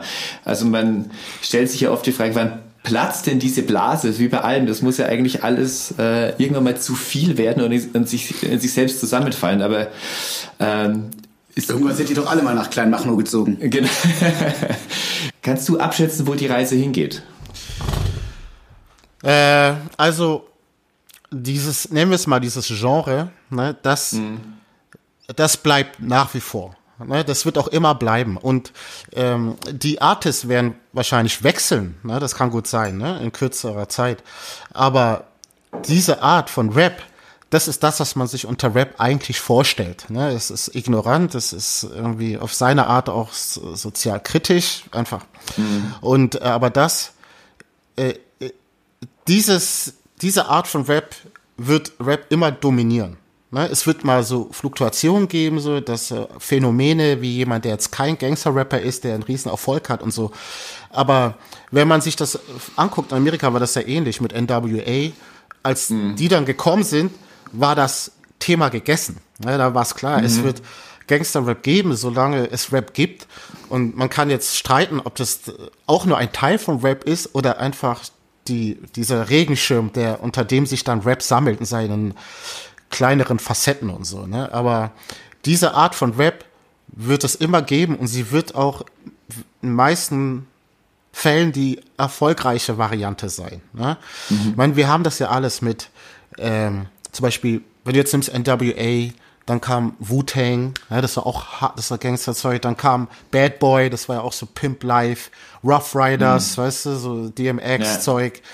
Dann kam 50 Cent, der Obergangster und so. Der ne? Obergangster. Ja, ja Ice-T sagte, er wäre der letzte Gangster in dem Rap, ne, so. Und jetzt, ja. dann kamen diese Chicago Kids und so, ne, die natürlich alle aus ihrem Environment da heraus entsprungen sind, ne, wo halt viel geschossen wird und Leute sterben. Das ist das, was mhm. die sehen. Aber ich, ich habe das auch früher gemerkt, in Deutschland gibt es so einen Wunsch nach einem sauberen Rap. Ne, so der jetzt nicht mhm. äh, sexistisch ist, auf seine Art auch rassistisch, selbstverständlich, ne? Und äh, mhm. also angenehmer ist, dass man auch, was man seinen Kindern zeigen kann. Ne? So, aber das, mhm. da muss ich die Leute leider enttäuschen. Äh, das ist auch nur eine Facette von Rap. Ne? Aber das wird nie zu Ende gehen. Das wird nie vorbei sein. Es wird entweder mehr, es wird noch härter, mhm oder es behält seinen Platz? Ähm, du bist ja selbst Vater, ne? Ja. Wie, wie gehst denn du mit, äh, diese Frage haben wir uns vorhin äh, gestellt, mit, äh, mit diesem Rap, der heute ja die Jugend dominiert und ausschließlich hört, um? Also gibt es da auch für dich Grenzen, wo du dann sagst, so, ähm, das finde ich jetzt, das finde ich jetzt kein Vorbild mehr für die Jugend oder so. Also wie spießig wird man denn dann oder wann muss man auch aufpassen? Wo ist, wo verläuft der, der Grad zwischen ähm, das das infiltriert mein Kind mit schlechten Gedanken oder mit falschen äh, ähm, äh, äh, Vorstellungen davon, wie die Welt ist. Du meinst ja selber, es ist äh, Rap ist wie jeder andere musikalische Spieler hat ja auch auch zu einem gewissen Teil hat immer Elemente von Rassismus, von Sexismus, so ähm, und du sagst auch, wenn ich da kurz einhaken darf, äh, in der Doku, wenn der Vorhang fällt, ähm, sprechen du und für Tony das ja selbst an oder wurdet äh, in Interviews darauf angesprochen, ähm, dass äh, der sogenannte Bildungsbürger oder die genau, Bildungsbürgerin damals, ähm, der will plötzlich, wie du es gerade selbst auch sagst, diese clean Sachen, der will nicht irgendwas von irgendwelchen Bitches genau. und, und Fotzen hören und, und was alles gerappt wurde. Genau. Der will so äh, deine Freunde hören. Spielst du, korrigier mich, aber das spielst du auch so ein bisschen runter, indem du sagst, ja, ja, die haben uns ja nie verstanden, die müssen es aber auch nicht verstehen. Rapper müssen sich nicht erklären, was so ein bisschen klingt wie, die dürfen weiterhin alles. Ja, man muss es ja nicht hören. Ne? Ja. ja, also äh, das ist doch der Punkt hier. Und ganz ehrlich, ich ärgere mich richtig über Leute, die die ganze Zeit sagen, ja, ich, ich mag diesen harten Rap nicht. Shut the fuck up! Halt doch deine scheiß Fresse! Dann unter, es gibt doch die Leute, die da sind und die genau das Gegenteil machen. Aber das hört ihr nicht. Ihr, wollt, ihr hört das nicht. Ihr hört nur das Zeug, was euch nicht gefällt, damit ihr Hip-Hop kritisieren könnt. Warum haltet ihr nicht einfach eure Fresse und unterstützt die Leute, die genau das Gegenteil von dem machen, was ihr scheiße findet? Das regt mich so auf und wie sie ihre Maßstäbe auf diese Musikrichtung übertragen und so. Tut mir leid, dass ich hier gerade äh, eine Ausraster kriege. Nee, aber mich regt das voll auf. Und man muss es ja nicht hören, ja. Und es wird ja. hofiert von öffentlich-rechtlichen oder von, naja, überall in den Medien findet das statt. Dann kritisiert doch die Medien, die das spielen, ja. Aber gibst du ein Interview und vergaloppierst dich einmal, dann bist du weg vom Fenster. Weißt du, ich meine? Mhm. Aber äh, also, das ist heuchlerisch, diese Debatte. Ja? Hm. Und zu den Sachen, das, jetzt komme ich auch zu dem anderen Punkt. Wenn man mir sagen möchte, ja, die Sachen von heute kann ich meinen Kindern nicht zeigen, das stimmt nicht. Die, die Sachen von früher konntest du noch schlimmere Sachen früher, die rausgekommen sind. Da gab es keine Kontrolle, keine soziale Kontrolle und du durftest alles sagen. Alles. Hm. Es gab auch kein Internet so in dem Sinne wie heute. Also ich muss sagen, die, das, schenkt, das schenkt sich überhaupt nichts. Die Sachen, die früher rausgekommen sind, die ignorant waren und auch recht fragwürdig, und die Sachen, die heute rauskommen.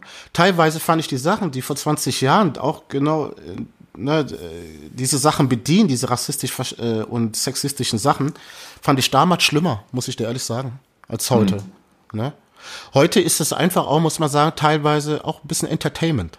Ne? Es ist so wie so ein Film von Quentin Tarantino. Genau. Oder genau. Freitagnachts sich auf RTL eine Comedy-Show anschauen, da denke ich mir auch manchmal, ist das erlaubt? Ne? Also, mhm da muss man die Kirche schon im Dorf lassen. So, es ist ähm, Rap äh, bietet alles an, aber wie, auf die, wie gesagt, die beschweren sich auf der einen Seite über das Gangsterzeug, aber gucken nicht in die Richtung von den Leuten zu den Leuten, die de, genau das Gegenteil machen. Deshalb ist also es sind ja. sind eigentlich genauso wie ihre eigenen Eltern, die ihnen äh, damals äh, Two Life Crew verboten haben oder so. Wie, wie meinst du das? Na, es ist ja immer die, die, die, immer die jeweilige Musik der Jugend ist ja eigentlich dazu angehalten, die jeweilige Elterngeneration zu provozieren. Mhm. Ja, gut, was heißt provozieren? Es gefällt denen ja auch. Ne? Ist ja nicht ja, so, ja die hören ja keine Musik, um ihre Eltern zu provozieren, sondern die hören das, weil es ihnen gefällt. Ne? Ja, aber es ist ein äh, netter Nebeneffekt, dass das was ist, was nur ich habe. Meine Eltern verstehen das nicht mehr, die finden das vielleicht sogar gefährlich und schlecht und so. Aber es ist so meins. Es hat ja auch was Emanzipatorisches an sich. Ja, also es gibt ja nichts Schlimmeres, als wenn du äh, mit 14, äh, 15 so äh, in dieser identitätsstiftenden Zeit dieselbe Mucke hörst wie deine Eltern. So, du brauchst da, du musst da ja, keine Ahnung, Atari Teenage Riot hören oder irgendwas, wo deinen Eltern die Ohren bluten. Du willst ja nicht auch aber dann hören. Also, Obwohl beides absolut ja, seine Existenzberechtigung ja, hat. Ja, natürlich, aber ich für mein, also ich selbst und meine Kumpels, unsere Eltern haben nie gehört, was wir für Musik hören. Davon mhm, haben wir gar nichts mitgekriegt. Und wenn, hätten sie nichts ja. verstanden. Ja, genau, ja. darum geht's ja. ja. Mhm. Aber was man, ja, hm? was man ja festhalten äh, kann oder muss, ist, dass zumindest in der Außenwahrnehmung die deutsche Rap-Szene in den 90ern auch, wie so viele andere Szenen, ähm, sehr männerdominiert war. Also ähm, es gab Cora E., es gab äh, Nina, es gab Sabrina Settlur, ähm, aber da fällt Außenstehenden schon kaum noch wer ein danach. Ähm, hast du das als, als Protagonist der damaligen Szene genauso wahrgenommen und wurde das thematisiert oder war das in Wahrheit vielleicht alles ganz anders? Ähm, also guck mal, mein erstes Album hatte ich ein Frauenfeature. Okay, nicht gesungen, sondern mhm. gerappt. Mein zweites Album hatte ich ein Frauenfeature, gerappt. Mein drittes Album hatte ich ein Frauenfeature.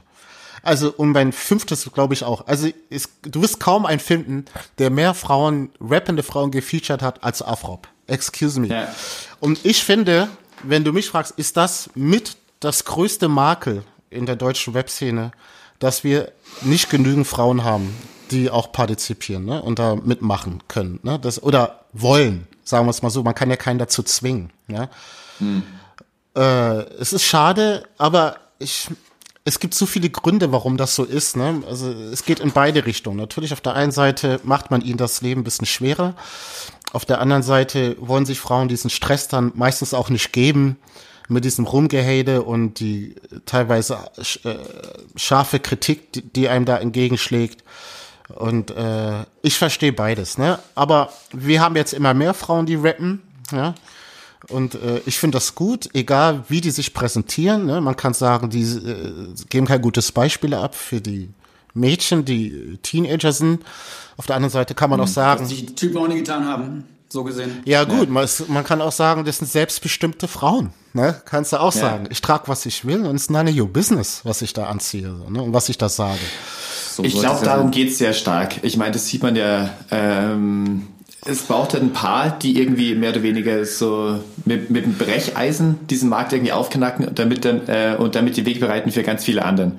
Also einfach dieses so so Cardi B oder so. Ich schaue halt so aus, so und ich gebe mich jetzt auch so an. Allein und natürlich sieht nicht jeder so aus wie Cardi B und äh, bestimmt gibt's äh, äh, Jungs und Mädchen, die sich davon eingeschüchtert äh, äh, fühlen, aber die sind die checken, glaube ich, trotzdem auch die Message so, ähm, dass sich da jemand einfach darstellt, dass sich da jemand präsentiert. Ähm, unabhängig von der, von der reinen, äh, von der reinen Optik. Ähm, und das wäre natürlich sehr wünschenswert, wenn, wenn das äh, den Weg ebnen würde für weitere. Du siehst es ja auch in der Rockmusik. Rockmusik war, war Jahrzehnten eindeutig so Männerdomäne. So, also, also wie viele prägende Rockmusikerinnen der 70er fallen einem ein oder so. Und mittlerweile ist an, ausschli also annähernd alles, was äh, in dem sehr toten Genre äh, Spannendes passiert, ist immer äh, von Frauen oder zumindest mit starker weiblicher Beteiligung. Also ja, also ich tue mich immer schwer mit den Quoten, ne? dass man sagt, auf ja, so so viele Männer müssen auch so und so viele Frauen kommen und so. Ne? Ja. Also warum lässt man, lässt man die nicht einfach in Ruhe? Weißt du? Also wenn die da mitmachen wollen, werden die einen Weg finden. Und dann müssen sie sich aber auch mit dem Besten messen. Ne? Also, und ich finde das auch okay, dass man die Frauen nach ihrer Leistung beurteilt und nicht, äh, dass man sagt, dass sie in einer Männerdomäne sind. Ja, und mhm. das ist dummes Zeug, finde ich. Ne? Die wollen auch nicht anders bewertet werden als die anderen Leute, ihre Kollegen und Kolleginnen. Genau. Naja, aber wenn äh, die Debatte gibt's ja auch bei Festival-Bookings zum Beispiel, ähm, die Booker buchen weniger Frauenbands, weil sie glauben, dass mehr Leute zum Festival rennen, wenn äh, Green Day und Billy Talent und wie sie alle heißen, ähm, bis zum Ende aller Tage Headliner bleiben. Dann ändert sich natürlich auch nichts, wenn man die Leute nicht mal so ein bisschen dran gewöhnt, dass es auch andere Sachen gibt. Ja gut, also kann sein, ich weiß das nicht. Ne? Ich habe noch keinen mhm. Veranstalter gehört, der das gesagt hat. Aber man braucht die Festivals nicht mehr. Es gibt ja heute so viele Möglichkeiten, sich zu präsentieren, dass man auf diese Formate gar nicht mehr angewiesen ist, ne, auf diese Plattform, mehr oder weniger. Ne? Die haben ihre Instagram, die haben ihre YouTube, ihr ganze Social Media. Und über den Weg kann man heute so viel machen, dass dann die Veranstalter irgendwann mal gezwungen sind, diese Acts dann auch einzuladen. Mhm. Man braucht nur Podcasts, in denen die Leute Gast werden. Genau. Wie unseren. Ja, oder so. Okay, ähm, wir kommen zu unserer Liste. Zehn Songs. Deiner Liste. Deiner Liste, genau, nicht unsere. Mhm. Äh, unsere wär, äh, ist annähernd deckungsgleich, okay. äh, glaube ich. Ähm, aber jeder hat ja natürlich seine eigenen Songs, die einprägen. Mhm. Ähm, zehn Songs, die du ausgewählt hast, die dich maßgeblich begleitet haben in, in den 90ern aus dem Bereich deutschsprachiger Rap. Und hier kommt der erste. Genau, in chronologischer Reihenfolge von 1990 bis zum Jahr 2000. Hier kommt der erste. Sei realistisch, du stehst da wie ein Agent ohne Tarnung, denn wir überfallen dich ohne Warnung. Ich hab's dir gesagt, Mann, ich hab's gesagt, verarsch mich nicht. Ohne Warnung. Ohne Warnung von LSD ohne Warnung. LSD, genau. Unter Umständen der erste Diss-Track, dem auch ein gewaltiger Beef vorangegangen ist. Mhm. Was hat dieser Song mit dir gemacht? Ich fand ihn einfach gut. Ne? So, ja, also ähm, Wichtigste. Das war auch zu meiner Anfangszeit. Ich war jetzt nicht so der Experte, aber ich fand, das war gut geschrieben und äh, ich konnte dem Text folgen, also ich konnte da nicht mehr weghören und ich fand den Refrain auch cool. Ne? Und mhm. das war so ein Deutschrap-Sampler. Glaube ich, auf dem ich das das erste Mal gehört habe. Ist, ich weiß nicht, ich will jetzt nichts Falsches sagen, ich krieg bestimmt aufs Dach, wenn ich jetzt den Namen falsch sage, aber es war so Kraut, irgendwas hieß das. Ja, ja Crowds with Attitude. Hieß der Sampler so? Mhm. Ah, okay, ja gut. Mit Deutschlandfahne. Also, ja, genau, genau. Weil fand das auch schon drauf. Ja, genau, so. Und äh, ja, also das war so einer der ersten Songs außerhalb meines, meines Umfelds, wo ich so gedacht habe, okay, das ist eine geile Nummer. Mhm. Kurz zur Erklärung, äh, weil es sich ja hier nicht um die äh, um die allgemeinen äh, bekannten Beginner oder die fünf Sterne handelt. LSD war eine Crew aus Köln. Ähm, die Abkürzung stand äh, ursprünglich für Legal Spread Dope, was grammatikalisch falsch war. Dann haben sie es nochmal geändert in Legally Spread Dope. und die haben sich intern dann total zerstritten. Äh, zwei von denen sind abgesplittert und haben äh, unter, unter dem Namen LSD einen eigenen Song veröffentlicht, Zeile für Zeile. Und ohne Warnung war dann ähm, ja der, die Antwort. Ich erinnere mich darauf. an eine Zeile ähm, immer, äh, äh wie geht die noch? Kolut. Du leidest an geistiger genau. Armut. Jetzt zahlst du den Tribut für deinen Übermut. ich konnte es, glaube ich, auch auswendig. Das, äh, das glaube ich dir sofort. Ja. Ähm, weiter geht's in der Zeit ins Jahr 1992 zu einem Song, der allerdings erst im Jahr darauf äh, ein Hit wurde. Unter Umständen der, sagen wir mal, vielleicht der wichtigste Deutschrap-Song überhaupt. Nach wie vor nichts an seiner Popularität äh, eingebüßt. Wir hören kurz rein. Nicht anerkannt, fremd im eigenen Land. Kein Ausländer und doch ein Fremder.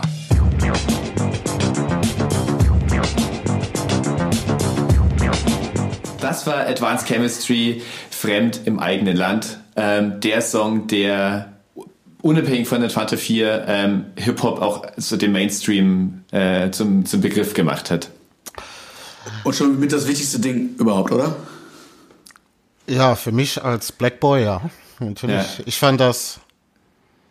Äh, für mich war das so ein Public Enemy Ersatz, ehrlich gesagt. Ne? Also ich, äh, ich war einfach, ich war einfach Fan. Ich fand das, das Thema gut. Ich fand den Text unglaublich gut. Nach wie vor kann man das. Ja. Also ich glaube, man kann das noch 100 Jahre den Text den, den Kids in der Schule beibringen.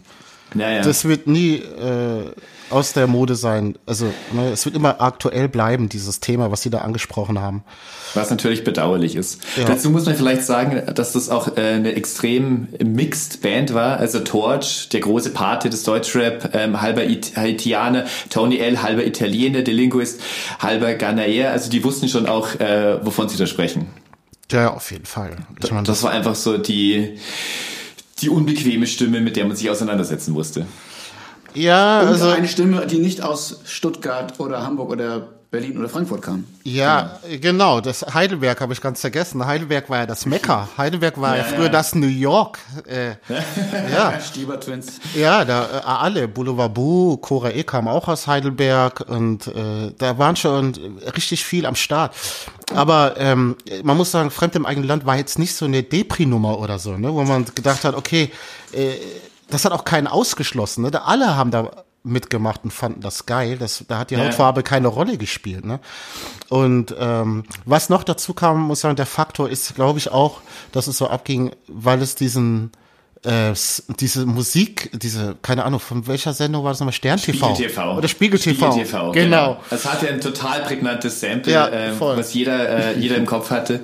Genau. Und natürlich auch, also ja auch nochmal so die, die, die Rede von Black CNN und so, dass man sich eine Nachrichtensendung nimmt und deren Theme-Song sozusagen ähm, damit unterlegt. Das hatte, also deswegen klang der ganze Song ja einfach so wie, wie, wie Nachrichten, wie Breaking News. So, ähm, ah, ja. das passiert jetzt. Also extrem schlau äh, eingesetzt. Auf der B-Seite übrigens ähm, der, unter Umständen der erste auf Tonträger veröffentlichte deutsche Battle Rap, Ich zerstöre meinen Feind. Ja, ja. Ähm, in, dem, in dem das Meisterstück äh, gelungen ist, also in einem Battle Track folgende Wörter unterzubringen. Schwuppdiwupp, Pappalapapp und Kladderadatsch. Mhm. Das wäre heute wohl das auch nicht mehr möglich. Das war äh, Linguist, ne? Gleich. Ja, genau. Ja, ja. Ja, aber die EP auch danach, ne? Sag mir, welcher Pfad zur Geschichte führt. Mhm. Das war Weltklasse. Also zu der Zeit war das unheard of, was die da äh, rausgebracht haben. Also es war wirklich, musikalisch war das auch wirklich top. Das war jetzt nicht irgendwie ja. gute Texte. Das war ja das Problem früher von Rap. Auch deshalb habe ich ja gesagt, wir Stuttgarter hatten den besten Sound. Weil mhm. es war, es war immer so, äh, so textlastig, ne, deutscher Rap, ne? Es, entweder war es funny oder hatte eine Message, aber diese Kombination mit Musik, so dass du Spaß hast beim Hören und nicht komplett erschöpft bist nach einem deutschen mhm. Rap-Album, weil du so viel Information bekommen hast, nicht nur wegen der Schreibdichte, sondern weil du jedes Wort verstanden hast, ne? Du warst ja. einfach komplett erschöpft und das war so etwas, wo wir in Stuttgart uns gefragt und auch gesagt haben, das müssen wir ändern. Ja. Mhm. Das ist ja auch, finde ich, so ein äh, gesamtkulturelles äh, deutsches Pop-Problem, dass es entweder, also jetzt, jetzt, jetzt überspitzt, aber entweder ähm, bist du Mike Krüger, der Nippel oder Tokotronic. Also es, es gelingt ganz wenigen äh, äh, deutschen Künstlern überhaupt, vor allem nicht äh, zu der Zeit noch, einfach deutsche Popmusik zu machen, die du einfach aufgrund der Musik hören kannst. Entweder ist es halt sehr intellektuell und, und die Worte sind sehr gut gewählt, oder ist es halt so Comedy-Blödel-Rap, äh, Blödel-Pop. Also dieses Kunststück, sich äh, irgendwo dazwischen aufzuhalten oder, oder sagen wir außerhalb davon, ähm, das ist erst so was, was in, in den letzten Jahren vielleicht besser, besser wurde. Dass es einfach Popstars gibt, die Popmusik machen. Ja, und äh, da kommen wir wieder zu dem Thema zurück, ne, wo wir gesagt, dieses Berlin-Phänomen, weil es einfach Deutschrap war, dominiert von eher Akademikerleuten, ne? So hm. die die Zeit hatten, sich darum zu kümmern, sich auch dafür interessiert haben. Das heißt noch lang, das heißt jetzt aber nicht, dass die das nicht dürfen oder so, ne? Es gab ja auch Tribe Called Quest, Della Soul und so, ne? Na, das klar. hat nie eine Rolle gespielt, was für ein Background du hast, sondern es ging immer nur um das, was du auf Platte bringst oder was du auf der Bühne zeigst und so. Und das äh, muss man verstehen und nicht Rap immer politisieren. Das ist für mich ein Riesenproblem gewesen und nach wie vor ist es teilweise immer noch so in Deutschland, ne? Ähm, wir, wir bleiben beim Sound. Äh, gehen zurück nach Stuttgart. Ähm, der nächste Song Kopfnicker, massive Töne, Opener ihres gleichnamigen Debüts aus dem Jahr 1996. Alle Hip-Hop sehen's ja, die ANAs verstehen's erst, wenn's in den Medien war.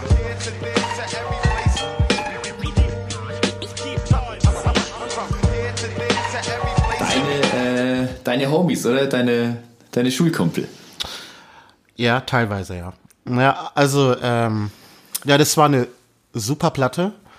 Äh, die Massiven hatten damals so ein bisschen Kontakt zur MC, ne, zu Akim Walter, eher über das mhm. Breaken und so, über die ganzen Jams. Und der, als, da erinnere ich mich auch dran, als der Achim Walter dieses Tape, also diese DAT bekommen hat, hat er die Jungs angerufen und hat gesagt, das hätte er denen nicht zugetraut. Ja? Mhm. Er war sehr beeindruckt. Ne? Und das war so eine gute, ja, gute Auszeichnung. Erstmal, dass Achim Walter das sagt und irgendwie der Beginn auch der Stuttgarter Szene. So, ne? Also das ist eine super Platte, ein super Debütalbum und kann man nach wie vor hören, weil ich habe reingehört. Letztes Mal, bevor ich die Liste gemacht habe, habe ich mir Kopfnicker yeah. nochmal angehört und habe mir gedacht, wow, ist echt eine Hammer-Nummer, ist ein super Album. Machst du das noch öfter? Alte Musik hören? Äh, kommt drauf an. Für so ein Interview, für die Vorbereitung vielleicht, ja. Es passiert sehr, sogar sehr selten, dass ich meine alten Sachen höre und wenn ich sie höre, bin ich einfach schwer beeindruckt. Gut, dann hast du irgendwas richtig gemacht. Da hast du was richtig gemacht. Ja. Oder dich sehr verstrahlt. nee, mal mit dem Abstand einfach, ne, wenn du nochmal so feststellst, wie alt du warst, ne, dass du relativ jung warst äh, und dafür hm. recht gute Arbeit geleistet hast, und so, das beeindruckt mich dann schon sehr. Ne. Gibt es irgendwas, was du äh, trotzdem bereust? Also wir haben eben darüber gesprochen, was Rap-Texte dürfen oder nicht, also alles. Ne? Ähm, Gibt es trotzdem vielleicht irgendeine Zeile, die du im Nachhinein lieber nicht gerappt hättest, irgendein Feature, was dir im Nachhinein also Kanye West schraubt ja auch ständig an seinen, an seinen alten Songs noch herum und stellt die einfach noch mehr auf Spotify ja. und alles so, also die alte mhm. Boney M-Schule letztlich, wo immer noch mal irgendwie was aktualisiert wird oder so. Gibt es da irgendeinen Punkt oder irgendwas, äh, was dich reizt, so wenn ich noch mal Also, ich muss sagen, ja. Ne? Also okay. es gibt wirklich. Dann müssen wir nachfragen, wo. Ja. ja, also es gibt, sagen wir mal so, es gibt wirklich Zeilen, die hätte ich so niemals schreiben dürfen. Ne? Und äh, das tut mir auch leid teilweise, ne? aber was für mich wichtig ist, dass ich nie Personengruppen angegriffen habe. Was bei mir vielleicht passiert ist, dass ich durch meine Aussagen den Eindruck erweckt habe, dass ich wirklich gegen Personen, gegen andere Menschen bin oder so. Ne? Und mhm. das, das stimmt natürlich überhaupt nicht. Aber ich äh, habe das einfach aus meiner Dummheit heraus, habe ich in Interviews bestimmt auch dumme Sachen gesagt und äh, auf Platte auch, aber du kannst mir glauben, ich habe dafür bezahlt. Ja. Mhm. Aber magst du ein Beispiel nennen, irgendeine Zeile, an die du gerade denkst? Ähm, ehrlich gesagt, nee. Okay. Mir fällt auch gerade jetzt, äh, jetzt direkt keine ein, dann müsste ich ewig ausholen. Und da, wenn ich das jetzt sage, müsste ich mich eine halbe Stunde erklären. Aber es gibt mhm. auf jeden Fall Lieder von mir, Textzeilen, auf die bin ich überhaupt nicht stolz. Und wenn ich könnte, würde ich sie einfach wieder verschwinden lassen. Aber sie gehören zu mir. Und ich kann man, wenn, es gibt ja Leute, die kritisieren mich dafür und ich kann mich dann auch gut erklären. Aber jetzt hier in dem Interview, äh, finde ja. ich, äh, mu muss ich nicht drüber reden. Man kann sich ja nochmal die Platten anhören und dann findet man das ein oder andere. Ging das mal andersrum? Also gab es mal irgendeinen Diss gegen dich eigentlich? Fiele mir gerade gar keine ein. Ja, also das Schlimmste, was über mich gesagt hat, wurde, war das MOR-Tape, ne? Äh, mhm. was auf Royal Bunker rauskam. Affen wie Afro brennen aus dem Zoo. Fuck. Also, ja, was, was heißt fuck? Das wurde hofiert hier ganzen Hip-Hop-Medien haben das gefeiert, die Specs hat das gefeiert, die ganze Deutschrap-Szene hat das Tape gefeiert. Und da gab es keine Aufarbeitung, weißt du? Aber bei mir wurde jeder Scheiß, den ich da erzählt habe, musste ich mich 10.000 Mal rechtfertigen, habe keine Jobs mehr bekommen und, und, und. Aber mhm. diese Lines gingen einfach durch wie nichts, hat keiner was, was ja auch eine Form von Rassismus ist. Was? Eine Form? Excuse me, das ist hardcore naja, racist. Ja, ja. Wenn du dich dafür erklären musst und die anderen kommen mit sowas durch. Ja, also ich tue mich schwer damit äh, zu sagen, weil ich diese bestimmte Hautfarbe habe, muss ich mich öfter erklären oder bekomme gleich einen Stempel ab und so. Ich würde dann verbittert wirken, aber es gibt manche Leute, die sagen, ja, das ist so. Ne? Mhm. Und äh, aber das ist etwas, äh, man muss auch sagen, weil du mich ja gefragt hast, wie, äh, dass ich so ein Experte bin in der Deutschrap-Szene. Um diese Zeit herum habe ich gemerkt, dass das ist nicht das, was du geglaubt hast. Ne? Mhm. Du hast gedacht, du kannst hier in diesen in, in dieses Movement kommen und es spielt keine Rolle, was für eine Hautfarbe du hast. Gott lag ich falsch. Ja. ja. Gerade hier, Robbe, spielt es eine Rolle, was du für eine Hautfarbe hast.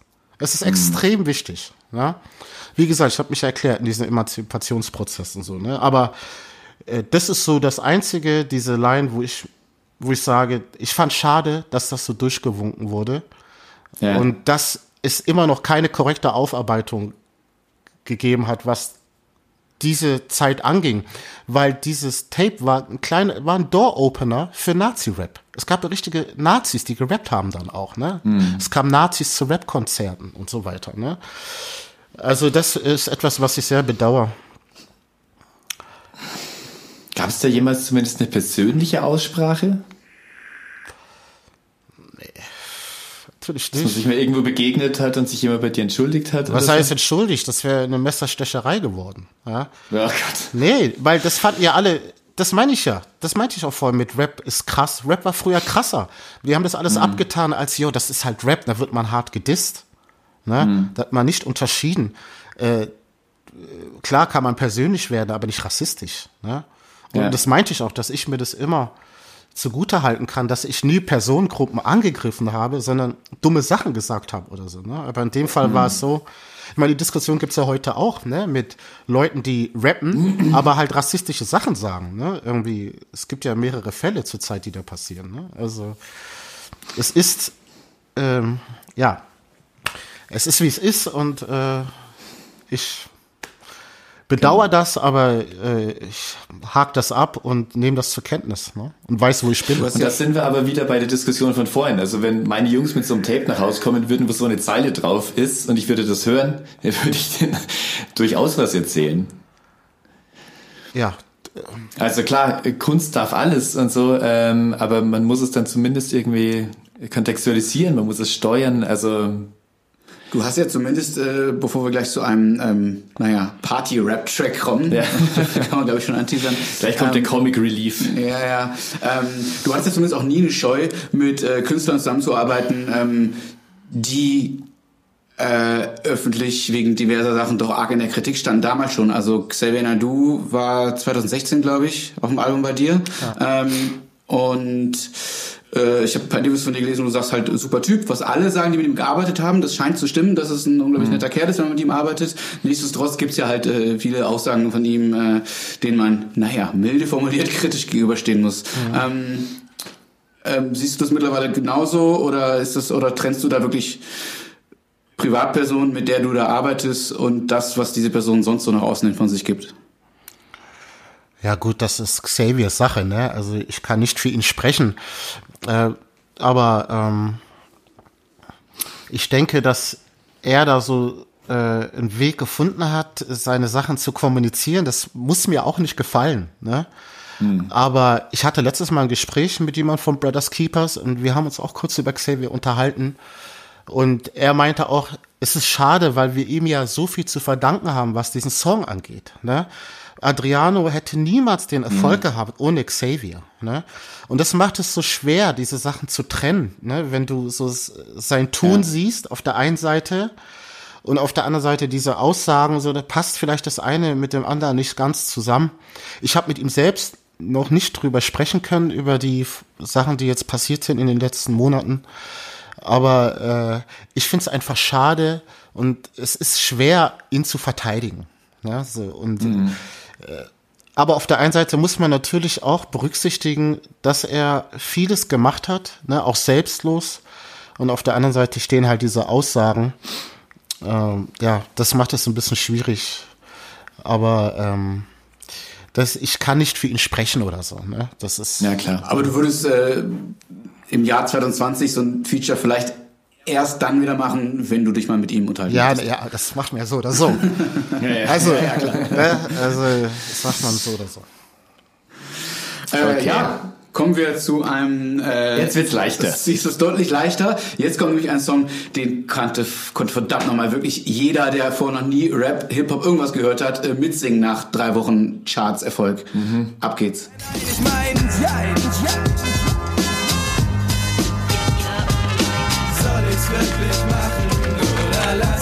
Lieber sein? Jein. Fettes Brot, jein.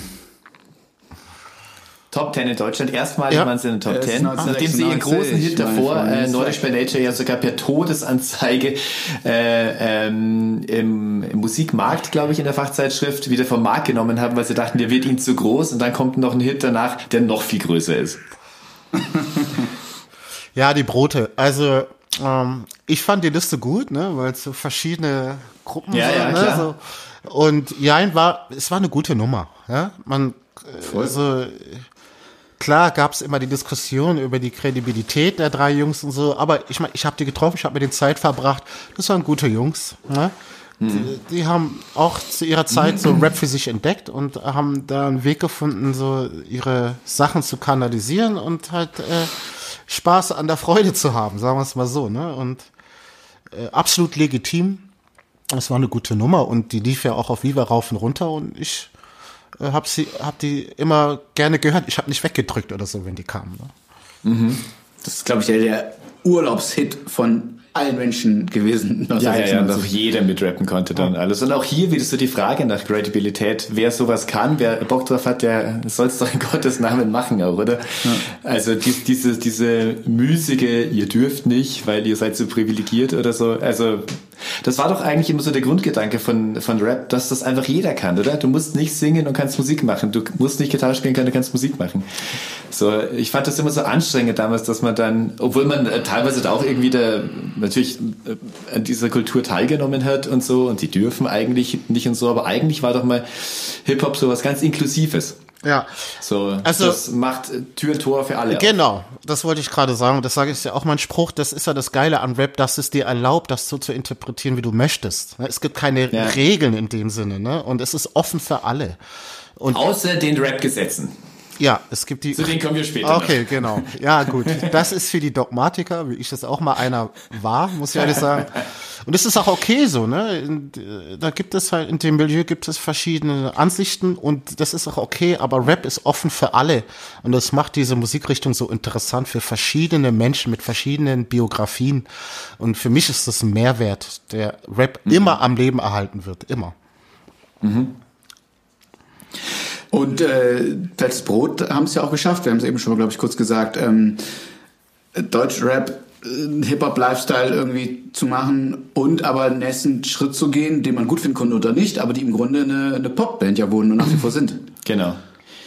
Ähm, Ja. Wie die anderen, wie die andere große Band, die mit F beginnt, nämlich der Fanta 4. Und jetzt kommen, jetzt kommen wir zur dritten großen äh, Band, wo, ähm, äh, wo du sehr viel Insiderwissen hast und da interessiert mich total viel dran.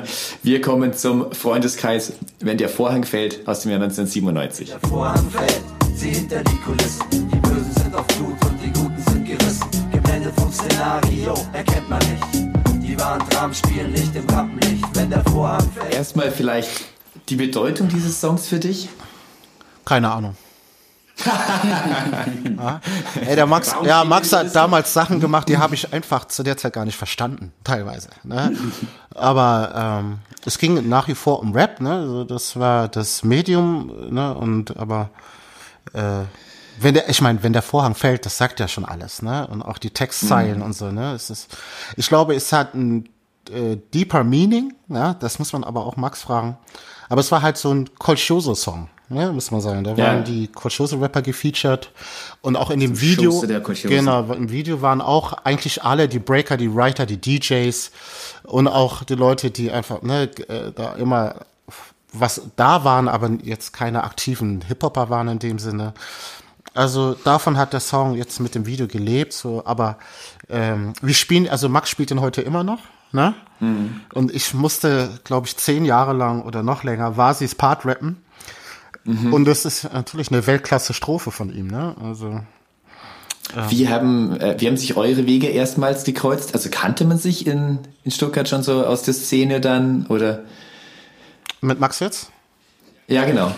Äh, Den habe ich über die Massiven kennengelernt und ich weiß jetzt nicht, wann er mich so wahrgenommen hat oder so, aber ich habe von ihm schon viel gehört, bevor ich ihn getroffen habe. Ne? Das, davon gehe ich Ja, ja. aus. Meine große Frage, ähm, wieso war das mit dem Freundeskreis so schnell wieder vorbei? Also diese zwei Mega-Alben, eine Mhm. enorme äh, künstlerische Wandlungsfähigkeit ja auch und also spätestens dann äh, mit diesem mit dir Remix ja auch gezeigt, wie äh, äh, wie tanzbar das alles sein kann, wie wie sich das noch in ganz andere Winkeln irgendwie fortsetzen kann und so. Das das Und diese ähm, Übersingle ANNA. ja, das, das sah alles so aus, als, äh, als könnte das ewig weitergehen. Und dann war es ganz schnell auch wieder vorbei. Ist lustig, dass du die, den mit dir Remix ansprichst, weil darauf, darauf war Max so stolz. auf den Remix. Und äh, Spiele diese Folge mal zu, wenn sie da ist. ja, ich erinnere mich an ein Konzert, da war das ein Riesenhit und die Fantas waren auch da, die waren ja der Labelchef und Max hat nicht das Ja. Original gespielt, sondern den Remix. Und die Fantas waren so sauer. Das, aber das ist typisch Max, ne? Er hat auch mit der ersten Platte, legt dein Ohr auf die Schiene der Geschichte, war die erste Single, da haben sie sich auch alle den Kopf gefasst. Wieso denn? Wir haben doch Anna auf dem Album. Warum soll man denn Ja, ja. das als erste Single machen? Ne? Und äh, wie es sich gezeigt hat, äh, ist Max ein guter Stratege und er hat äh, recht behalten. Aber warum das, äh, was heißt schnell vorbei? Also die Gruppe, so wie sie war, gab es ja auch schon eine Weile. Und äh, das ist auch etwas, da musst du die fragen eigentlich. Ne? Ich kann jetzt. Naja, klar, ich dachte äh, nur vielleicht, weil du jetzt so nah an den dran Und bist wenn, so. und wenn, würde ich es natürlich nicht erzählen, das ist ja klar. Na klar, wenn es da vielleicht persönliche Zerwürfnisse gibt, dann, dann, Das, dann geht es uns ja nee, nicht das glaube ich, das glaub ich nicht einmal. Das glaube ich nicht einmal, dass die sich da in äh, Schlechten getrennt haben. Es war einfach an der Zeit, denke ich mal, für Max irgendwie sein eigenes Ding zu machen. Frico und Philipp waren ja auch recht aktiv, die hatten auch ihre Projekte und so und Hm. das war einfach der Lauf der Dinge, ne? Ja. War halt nur damals so aus Fanperspektive so unverständlich, wie eine, wie eine Band so einen Sprung hinlegt und dann, und man sich so aufs dritte Freundeskreisalbum gefreut hatte und dann, dann gab es die aber nicht mehr. Deswegen, das war immer noch so, so, eine, äh, so ein offenes Fragezeichen, aber vielleicht äh, ist, äh, nicht alles im Leben findet einen Abschluss. Und Maxero Solo ist ja geblieben. Ja, der ist geblieben, natürlich. Genau. Ein sehr gutes Album zuletzt. Und- sehr gutes Ja, Album. sehr gutes Album. Und äh, äh, er ist geblieben und damit auch die Songs. Ne? Also. Ja, genau. Die kann, die kann uns niemand mehr nehmen. Die folgende Band ist auch geblieben. Die ist auch geblieben, ja. Die gab es Die damals wird schon, auch wir für haben schon oft genannt. Äh, Das dritte große F äh, kommt nämlich jetzt erst in Wahrheit. Mhm. Ähm, Die aus Stuttgart nicht wegzudenkenden, also damals nicht wegzudenkenden Fantastischen Vier mit Picknicker. Ich bin der Picknicker, kein Scheißmann. Yeah. Jeder weiß man. Ich bin der Picknicker, kein Scheißmann. Jeder weiß man. Yeah, yeah. Kein Scheißmann. Da bist du ja auch drauf zu hören, ne? Ja, warum habe ich den Song ausgewählt? Weil ich die Hook geschrieben habe. Deshalb. Nur damit das. Das wusste ich nicht. Natürlich. Ich meine, das ist Robbe all over the place. Ja? Kein, kein Scheiß, man, jeder weiß man, excuse me, that's me. Ne?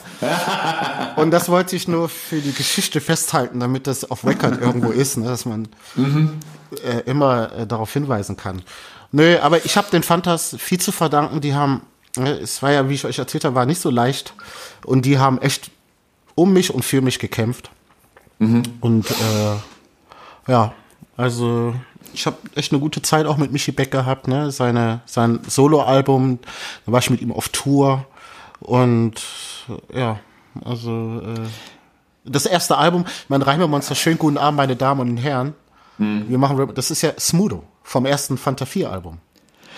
Ach, Ja, das ist Smudo. Das ist, jetzt. ja, da das schließt sich dann doch wieder ein Kreis. Schönen guten Abend, meine Damen und Herren. Wir machen Rapmusik und wir hören sie auch gern. Herzlich willkommen zu unserer Show. Um meine Wenigkeit, ich heiße SM Udeo. Ne? Ah. So ging das. Ja. Also, war das auch so ein, so ein Gruß, also so ein Dankeschön eigentlich an die. Ich fand, der hat das perfekt auf den Punkt gebracht. Einfach mit diesen paar Zeilen. Ja. Schönen guten Abend, meine Damen und Herren. Erstmal dem Publikum. So stell dir vor, du wärst jetzt Genau. Dieter Thomas Heck irgendwie in der, in der Sendung. und dann hättest du dich dort auch so vorstellen müssen. Ne? So äh, Rap introduced zu ja, der Masse in Deutschland. Ja. Es gibt ja in der äh, eben schon genannten Doku, wenn der Vorhang fällt, ähm, wo die Fanta 4 natürlich auch viel Platz bekommen, weil sie wichtig waren. Allein, dass sie viel Platz bekommen, zeigt ja, wie wichtig sie waren.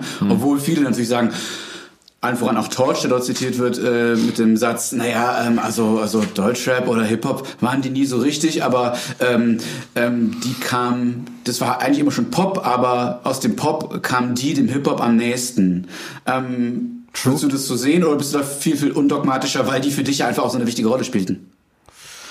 Ja, also nach Dieter war alles anders. Ne? So davor wurden die noch gefeiert irgendwie, so deutsche Rap machbar, ne? So das, äh, äh, da waren die schon Phänomen und dann mit Dieter war das natürlich Sellout. Ne? So, und die mussten sich dem dann auch stellen und dann gab's halt die Leute, die als Alternative zu denen standen, das waren war Advanced Chemistry und das war einfach so, das war damals so die Zeit und aber äh, geh zu Michi Beck mal in den Keller, du du der ist also du so viele Platten wie der hat, okay? Also, äh, ne, und die mögen Rap und haben das halt so interpretiert, wie die das gesehen haben. Und das ist, war ihr gutes Recht, ne? Der Thomas D. hat mal in einem Interview gesagt, we are from the Mittelstand. Und ich fand das Hammer. Ne? Die haben das zugegeben, haben gesagt, hey, wir brauchen hier nicht dieses Ghetto, unterprivilegierte. Und ich muss nicht aus Harlem kommen, um Rap machen zu dürfen. Ne? Also, und das fand die, die Attitude Das- hat mir gefallen. Das ist doch sowieso so ein, so ein großes Paradoxon im äh, Hip-Hop, dass es äh, sehr, sehr viel oft um Statussymbole geht und Bling Bling und vor der fetten Karre posieren und alles und gleichzeitig aber auch immer diese Sellout-Vorwürfe sind. Also es geht sehr viel um Get Rich or Die Trying. Äh, wenn du aber rich wirst oder so oder mit Dieter auf Platz zwei stehst, dann ist auch wieder nicht cool. Also man kann ja nur verlieren. Nee, nein, nein, nein, das, es geht ja nur um die Texte, ne, und wie sie es visualisiert haben und so, ne.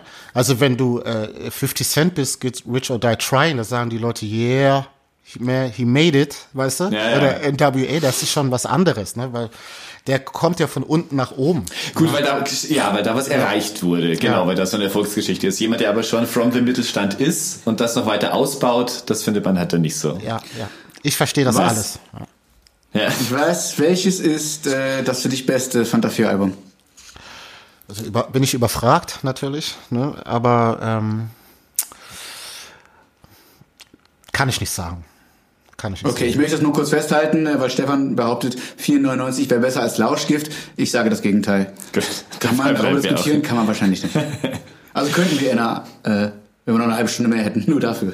Ich finde es einfach erstaunlich, dass die also wirklich hier immer noch gibt in derselben Besetzung. Ah, Also das es ist war verrückt. Jetzt, äh, sehr lange Zeit fand ich auch danach aus, also als dann äh, Thomas D.'s äh, Solo-Karriere so äh, voranging und äh, die Turntable Rocker und so, also gerade so um die Zeit von 499 und kurz danach dachte ich, das, das war's jetzt. So, die sind jetzt einfach, äh, die können nicht noch größer werden, so, die, die wollen sich jetzt was Eigenes irgendwie suchen. Also Michi Beck habe ich immer schon so wahrgenommen als jemand, der eigentlich so ähm, auf dem Absprung steht und eher wieder in den Club zurück will oder so. Ja. Ähm, aber dass es die nach wie vor noch so gibt, ist schon, äh, schon beeindruckend. Das ist, äh, manche Also sagen, es, ist ein, es ist ein Wunder, Aber ich, die haben treue Fans, ne? Und die muss man sich erarbeiten. Ne? Also Ja. die kriegt man nicht geschenkt und von daher ist das alles äh, verdient Ja. und legitim.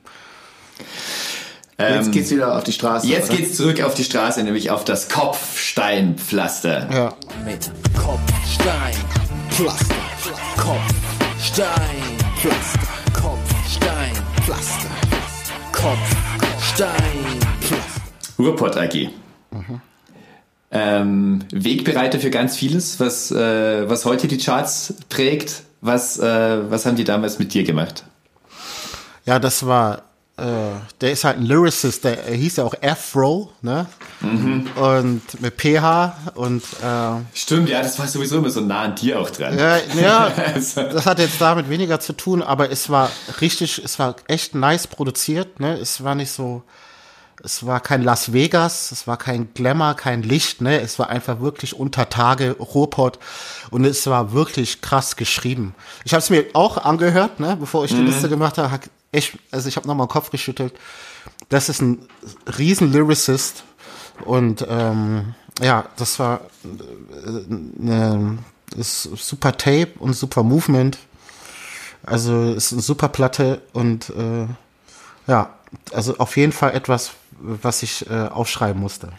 Ja, das waren halt auch so Techniker, oder? Also die waren einfach auch so reimmäßig sehr weit vorne. Ja, Lyri- es ist ein, nennt man Lyricist, ne? So. Ja, genau. Ja, das war eh in Deutschland so, da ging es mehr um Technik am Anfang. Ne? So, ja. äh, und er hat das einfach gut gemacht, er hat es recht philosophisch gemacht, fand ich auch, ne? Und äh, mit dem mit diesem Ruhrpott-Vibe einfach, ne? So diese Ja. Bilder, die er da benutzt hat und so, das, also, man hätte es nicht besser machen können. Jetzt kommt ein Song, Dialectic Baby aus demselben Jahr, der in die völlig andere Richtung geht. Das Liebeslied von den Beginnern. Ihr wollt ein Liebeslied, ihr kriegt ein Liebeslied. Ein Lied, das ihr liebt. Der Hit. Der Hit.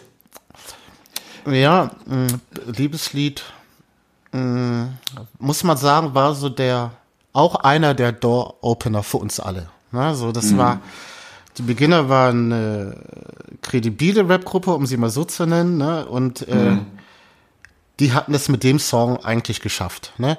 Und man darf auch nicht vergessen, das war recht mutig, so ein Lied zu machen. Ne? Und äh, klar war das, wie sagt man, also ein bisschen Ironie, ne? Das ist ein Liebeslied und äh, Ja. ne, du kriegst ein Liebeslied und was weiß ich. Aber es war auch wieder top produziert, ne? Und äh, es, es klang, es hat Spaß gemacht, dem Song zuzuhören. So, ganz einfach. Ne? Es war ein toller Beat. Und äh, damit haben die Beginner eigentlich eine Tür aufgemacht, von wo wir alle von profitiert haben. So quasi so ein, wie Anna jetzt oder so. Ne? Das, diese, Es gab ja immer Songs, die waren größer als die Bands jetzt, die sie performt haben. Ne? Die haben Ja. und das ist nach wie vor heute so. Ne? Und äh, ja, deshalb habe ich gedacht, der muss rein in diese Liste. Ja, ja, unbedingt. Auch natürlich, weil er, weil das so, so eine schöne Geschichte auch erzählt. Weil, eben weil es auch so eine Kontroverse war. So, Genau. da kommt erstmal dieses prügelharte Rock On und dann kommt das Liebeslied und dann so als Kompromiss äh, quasi danach dann hammerhart. Das so zwischen den beiden Songs stand. Und da waren halt auch, da waren ja dann auch Füchse drauf, was ja auch jeder dann zitieren konnte. Füchse, um Gottes Willen, ja, das Ja. Äh, Überalbum sowieso. Nee, super Was ich-. Ja. Was ich vorhin noch äh, erzählen wollte zu Torch, also weil das letzte Beginner-Album, ich habe die Beginner zum letzten, äh, zu dem Advanced Chemistry, zu diesem Comeback-Album getroffen. Ähm, und die, und die gefragt, wie, wie fand Torch das dann eigentlich, dass, äh, dass dieses Album noch seine Band benannt ist? Der war doch bestimmt sehr geschmeichelt. Und dann meinten die so, ja, der hat dann, äh, der hat sich das erstmal durch den Kopf gehen lassen und dann gemeint, "I- ja, ihr habt meinen Segen. So, er hat das so durchgewunken. So, also haben nicht, wow, voll nett, Jungs, oder so. Das war jetzt auch mein Name so. Also er will auch so die Kontrolle über diesen Namen. Das ist an seinem Erbe natürlich Ja, interessiert. äh, äh, genau. Also ähm, das war ihm auch wichtig, dass damit kein Schindluder getrieben wird und so. Und so, glaube ich, ich, dem bin ich noch nie begegnet, aber was man so liest, so funktioniert der halt. Also der ist, glaube ich, wirklich völlig äh, unkorrumpierbar. Naja, ich habe ja, weiß, der, ich, der weiß genau, was er will. Nein, der Torch weiß auf jeden Fall, was er will. Ne? Ja. Ähm, Ich habe ja äh, zwei Tourneen mit den Beginnern gespielt, mit, Mhm. mit dem aktuellen Album und Torch war natürlich immer dabei. Ne? Und Ja. der äh, hat dann kam dann auch abends auf kam auf die Bühne und hat dann ähm, wir waren mal Stars immer performt und Oh ja. Der Tony war auch manchmal dabei, Tony L. und hat auch so in seinem Verse gerappt in einem Song von den Beginnern. Also die haben gut zurückgegeben, ne? So und äh, da auf dem Weg muss ich auch nochmal Danke sagen, weil äh, ich habe da eine halbe Stunde vorher den Opener gemacht und das war einfach das härteste vom härtesten. Ne? Ich habe eine halbe Stunde, ja, halbe Stunde nur die Hits gespielt und mit Sneak Preview aufgehört und äh, mhm. Ich habe dir auch gefragt, mal, ne, bevor ich da auf die Bühne bin, Jungs, ist es okay, wenn ich einfach alle, ist es okay, wenn ich, die wusste schon, was ich meine, was ich sagen will und so. Die so, nee, nee, spielt alles, spielt alles, ne? Ist okay, alles klar. Dann bin ich da hoch, habe auch meine Trap-Sachen gespielt und so, ne? Und hatte die Möglichkeit, mich einfach so einem riesen Publikum zu zeigen. Und es war für mich auch so eine Art Rehabilitierung, ne? Weil die Leute, die auf ein Beginnerkonzert kommen, kommen jetzt nicht unbedingt auf eine Afro-Show, aber sie mussten sich das anschauen. Ne? Und wenn du mhm. in die mhm. Halle gekommen bist, in diese riesen Arenen, das allererste, was du gesehen hast, war ein Afro-Banner vom anderen Stern. Also das war so groß, also das das A, das A war so groß wie ich, ne? Also du hast, du hast gedacht, das ist eine Afro-Show. So sah das fast aus, ne? Also äh, ja, da waren die sehr großzügig und bei Torch genauso. Der hat dann sein Merch auch verkauft und so. Also äh, für Torch ist da auch was hängen geblieben. Ne? Mhm. Das freut mich zu hören. Jetzt hast du es gerade schon angesprochen, Sneak Preview. Ähm, streng genommen sind wir jetzt gar nicht mehr in den 90ern, aber wir äh, äh, sind am Ende des Jahrzehnts im Jahr 2000. Äh, du hast hier noch ausgesucht, grüne Brille von Dynamite Deluxe. Ja. Bitteschön. Dein Partner bei ASD, genau. High sein, rettet mich über die Tiefs beim Poesie schreiben. Ich kann nicht mehr clean bleiben, wenn ihr es schafft, schön für euch. Ich denk den ganzen Tag lang nur an dieses grüne Zeug. Alles ist cool, solange ich genügend chille. So, äh, wie es der Mythos will, ist äh, Sammy ja eher so der erste Angeber. Also der erste, der so wirklich auf, äh, auf dicke Hose gemacht hat. Äh, ja, das fand ich gar nicht. Der, für mich hat er das eigentlich äh, nicht im übertriebenen Maße gemacht, sondern klassisch Battle Rapper. Ja, er war mhm. ja free, er ist ja, er ist ja nach wie vor ein guter Freestyler und der hat das alles, glaube ich, eher aus dieser aus diesem Blickwinkel gesehen, so, ne, dass man, hört man auch in der Füchse-Strophe, hört man das ja auch, ne? Mhm. Also ich fand, er war, wenn man so will, der klassische Rapper. Und ähm, ja, der Song ist der Hammer er spielt ihn, glaube ich, nach wie vor in seinem Set. Im ASD-Set spielt man den immer. Ja. Und äh, ich glaube, der ist auch produziert von Jan Delay, glaube ich. Mhm. Ich glaube, ich sag nichts Falsches. Und äh, äh, ja, ein Song, der es wert ist, in meine Liste zu erscheinen. Wie seid ihr zusammengekommen als ASD? Ja, als ASD, da kannten wir, wir kennen uns ja schon ewig, ne? Also ich habe ihn mhm. das erste Mal kennengelernt auf einem Freundeskreiskonzert. Da saß er da mit DJ Dynamite auf ein paar Plattenkisten und äh, wir sind kurz ins Gespräch gekommen und hat er mir erzählt, dass er die Sachen, die er von mir gehört hat, richtig gut findet. Und ich so, wow, da gibt's jemanden in Hamburg, der nimmt das mhm. zur Kenntnis, was ich mache. Und irgendwann mal habe ich, saß ich in Stuttgart im Studio und dann kam ein Kollege rein und hat erzählt, wie Fünf Sterne Deluxe in Halle oder Leipzig einen riesen Schwarzen auf die Bühne also rausgeholt haben, der hat alles zerstört.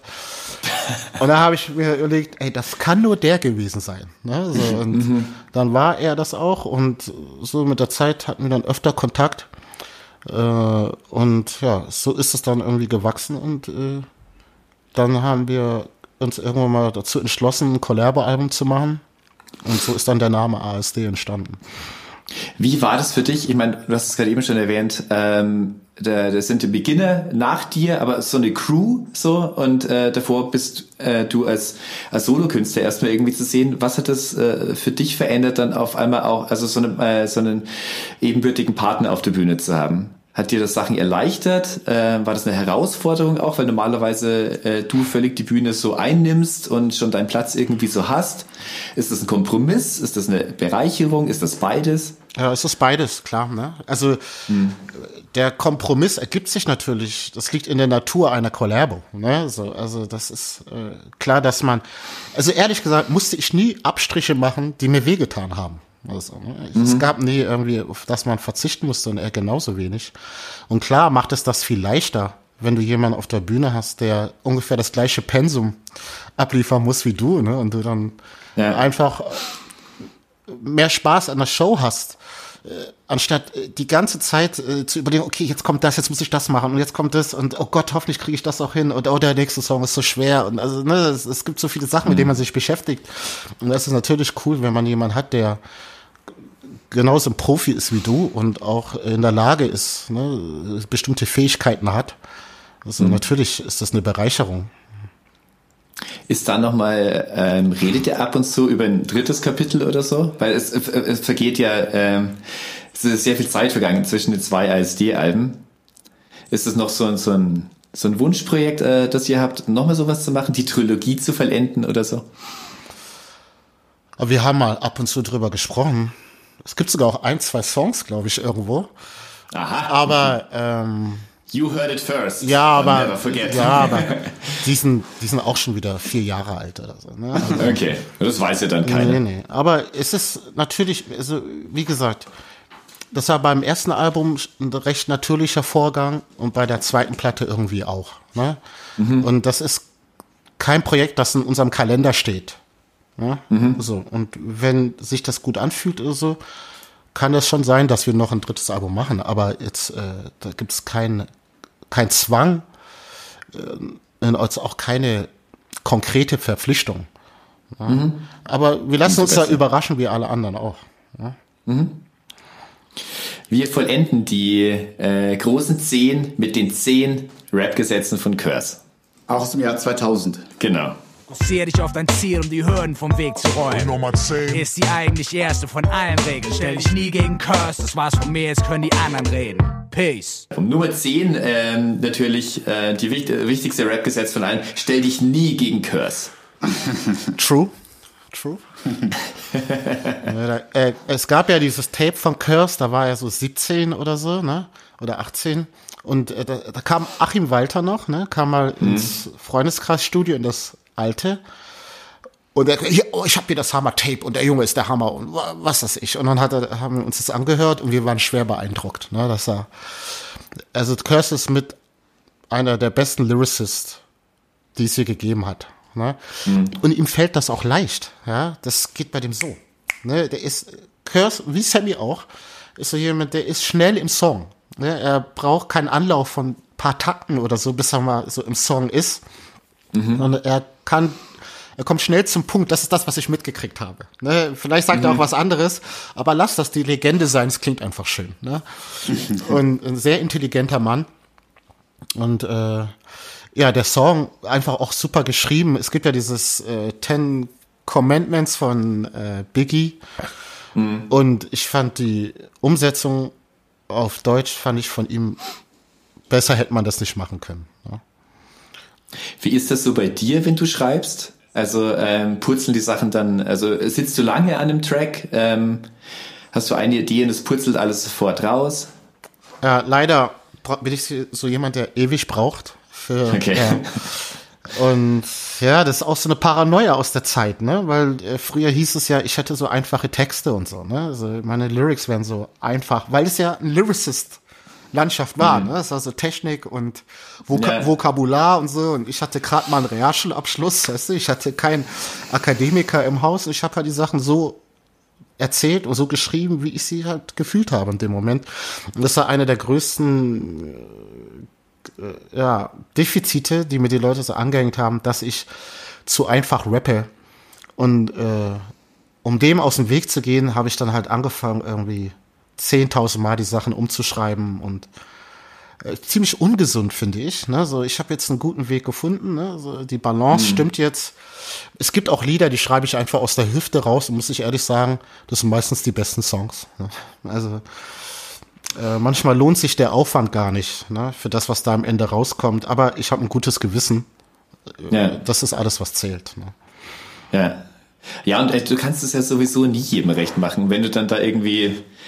Also hättest du, keine Ahnung, hätte Reimemonster völlig verkrampften Text, wäre es ja nie so ein, ein, so ein, äh, so ein Banger geworden. So, das ist ja. Manchmal muss man ja auch die äh, Texte so in den Dienst der Musik stellen, damit der Track funktioniert. You don't know. Also, Und äh, aber das ist natürlich, ja, jeder Künstler oder jeder, der was präsentiert, möchte natürlich gemocht werden. Das ist ja klar. Ja. Ne? Und äh, mit der Zeit habe ich gelernt, einfach, wenn du es allen recht machst, dann hast du was falsch gemacht. Ne? Also das ist da kann was nicht Ja, dann stimmen. du vielleicht- ja, Ja. na klar. Äh, ja, das muss man alles erst lernen und da muss immer mit berücksichtigen, dass ich relativ jung war, ne? Und äh, da sucht man noch sich selbst und aber mittlerweile kann ich die Wirkung, die ich auf andere Menschen habe, recht gut einschätzen. Und das ist auch etwas, was mir gut, das mir hilft einfach. Ne? Also auf uns hast du, glaube ich, eine sehr angenehme Wirkung gemacht. Ja. Sehr gut, wir können noch ewig weiterreden. Äh, Zumindest deine Top 10 ist aber jetzt zu Ende und wir haben jetzt insgesamt zweieinhalb Stunden über Deutschrap gesprochen, trotzdem nur einen kleinen Auszug dessen geliefert. Wir haben es zum Beispiel geschafft, in zweieinhalb Stunden fast komplett äh, Bands wie, so kleine Bands wie Kinderzimmer Productions und so große Bands wie Deichkind nahezu zu Gottes ignorieren. Willen, ja, ja, stimmt. Ähm, äh, ich sag das nur deshalb, weil Ja, ja, wir äh, reden über bevor eine die Welt. ersten Kritikerinnen äh, wieder kommen und wir haben die und die vergessen. Ja klar haben wir so, haben aber wir ganz haben viel über, vergessen. äh, glaube ich, trotzdem ein paar gute Dinge gesprochen. Afrop, vielen, vielen Dank Danke für euch. deine Antworten, für die Liste, ähm, fürs Mitmachen und äh, alles Gute fürs gerade auch äh, sehr auftrittsarme Jahr 2020 in der Hoffnung nicht nur für dich, sondern für uns alle, dass das bald besser wird, wie auch immer. Ähm, danke. Danke euch Tschüss. und Vielen Dank äh, dir. schönen Bei Tag dir noch. scheint Ja. so schön die Sonne äh, ins Zimmer. Du siehst so völlig äh, lichtdurflutet aus. Ja, also ja. ich glaube, unsere morgen kommt der große Hörerin, Regen. äh, wir haben hier äh, Videokonferenz mit Afrop gehabt und der hat so gerade so einen, so einen Heiligenschein auf. Das ist Genau. schön. What you gonna do? Okay. Afra, vielen Dank dir für deine Zeit. Vielen Danke Dank für die. Einblicke. Ja. Danke. Mach's Ciao. gut. Bis Tschüss. dann, ciao. Ja, Stefan. Puh. Das war's. Ähm, da fällt mir erstmal nicht mehr viel ein. Erstmal äh, hier dann wir, äh, wenn wir hier rausgehen, fällt uns ein, was wir noch alles vergessen haben. Ja, ja, aber dafür haben wir ja noch eine nächste Folge, eine übernächste Folge, wo wir das wieder sagen können, dass wir es vergessen haben. Genau. So wird jede Folge immer länger und länger. Und länger und länger, genau. Wenn wir immer auch noch zusammenfassen würden, was in den Folgen äh, bis, äh, bis dahin Was geschah. bisher geschah. Genau, dann äh, wäre es tatsächlich Wenn wir irgendwann das so unendlich. Bauer-mäßig wenigstens in einen Tag pressen könnten, dass die Leute noch teilnehmen können. Wenn wir 24 Folgen in einem Stück aufgenommen hätten. Oh Gott, das kann auch keiner wollen. Als letztes, als erstes wir nicht. So, jetzt sind wir genau bei der Zeit, die wir bei der Deutschbank-Folge hatten. Ich möchte wieder gerne sagen, dass ihr uns, äh, falls ihr es noch nicht tut, folgt auf Instagram, am liebsten dort, aber auch genauso gerne auf Twitter, Facebook, musikexpress.de slash neverforget. Ihr könnt uns E-Mails schreiben an neverforget at musikexpress.de. Ihr abonniert uns bitte ganz, ganz schnell und fleißig auf Spotify, Deezer, iTunes, ähm, Sonst noch was. was weiß ich, wo ihr eure Podcasts noch hört. Es gibt da ja so viel. Macht's halt einfach. Ähm, sagt's allen Freunden, spread the word. Ähm, Gerade jetzt hier im Deutschrap, ne? Ihr könnt es auch aus dem Mixtape aufnehmen und irgendwie weiterreichen. Nee, lieber nicht, weil wir brauchen ja eure, eure Zahlen. Stimmt. so. Ähm, Wir noch auf dem Schwarzmarkt kursieren. ja, genau. Äh, wir wissen noch nicht, was in der neuesten Folge kommt. Doch, wissen wir schon. Aber Wir wissen schon, aber wir verraten's sagen noch nicht? Doch, können wir eigentlich schon sagen, oder? Ja, in der nächsten Folge geht's um One-Hit-Wonder. Da könnt ihr alle was zu sagen. Und äh, damit nicht nur ihr euch euren Teil dazu denkt und wir unseren Senf dazugeben, haben wir uns auch dazu einen prominenten Gast oder vielmehr eine Gästin eingeladen. Ja, darauf freue ich mich sehr. Ich mich auch, wirklich, ganz aufrichtig, auf Lucy van Ork, äh, damals sehr bekannt geworden als Teil des Duos Lucy Electric. Ähm, ob die wirklich als One-Hit-Wonder durchging oder nicht, darüber ist zu diskutieren. Ähm, sie weiß aber, worauf sich einlässt bei uns. Sie wird über ihre eigene Lieblings-One-Hit-Wonder sprechen. Wir werden über unsere One-Hit-Wonder sprechen. Und es wird hoffentlich schön kurzweilig. Äh, und gerade Lucy hat ja auch nach Mädchen noch sehr viel gemacht und getan. Auch darüber wird zu reden sein. Ich gehe wieder raus mit einem dem Genre entnommenen Zitat, in diesem Mal in Bezug auf diese Folge nach zweieinhalb Stunden. Sie muss raus, sie muss raus, sie muss raus, sie muss Sie gehen. muss raus, sie muss raus, sie muss raus, sie muss gehen. Kein K2-Zitat jetzt an dieser Stelle. Aber Es hätte sehr gut gepasst. Es hätte. Man soll es auch nicht überreizen. Tschüss.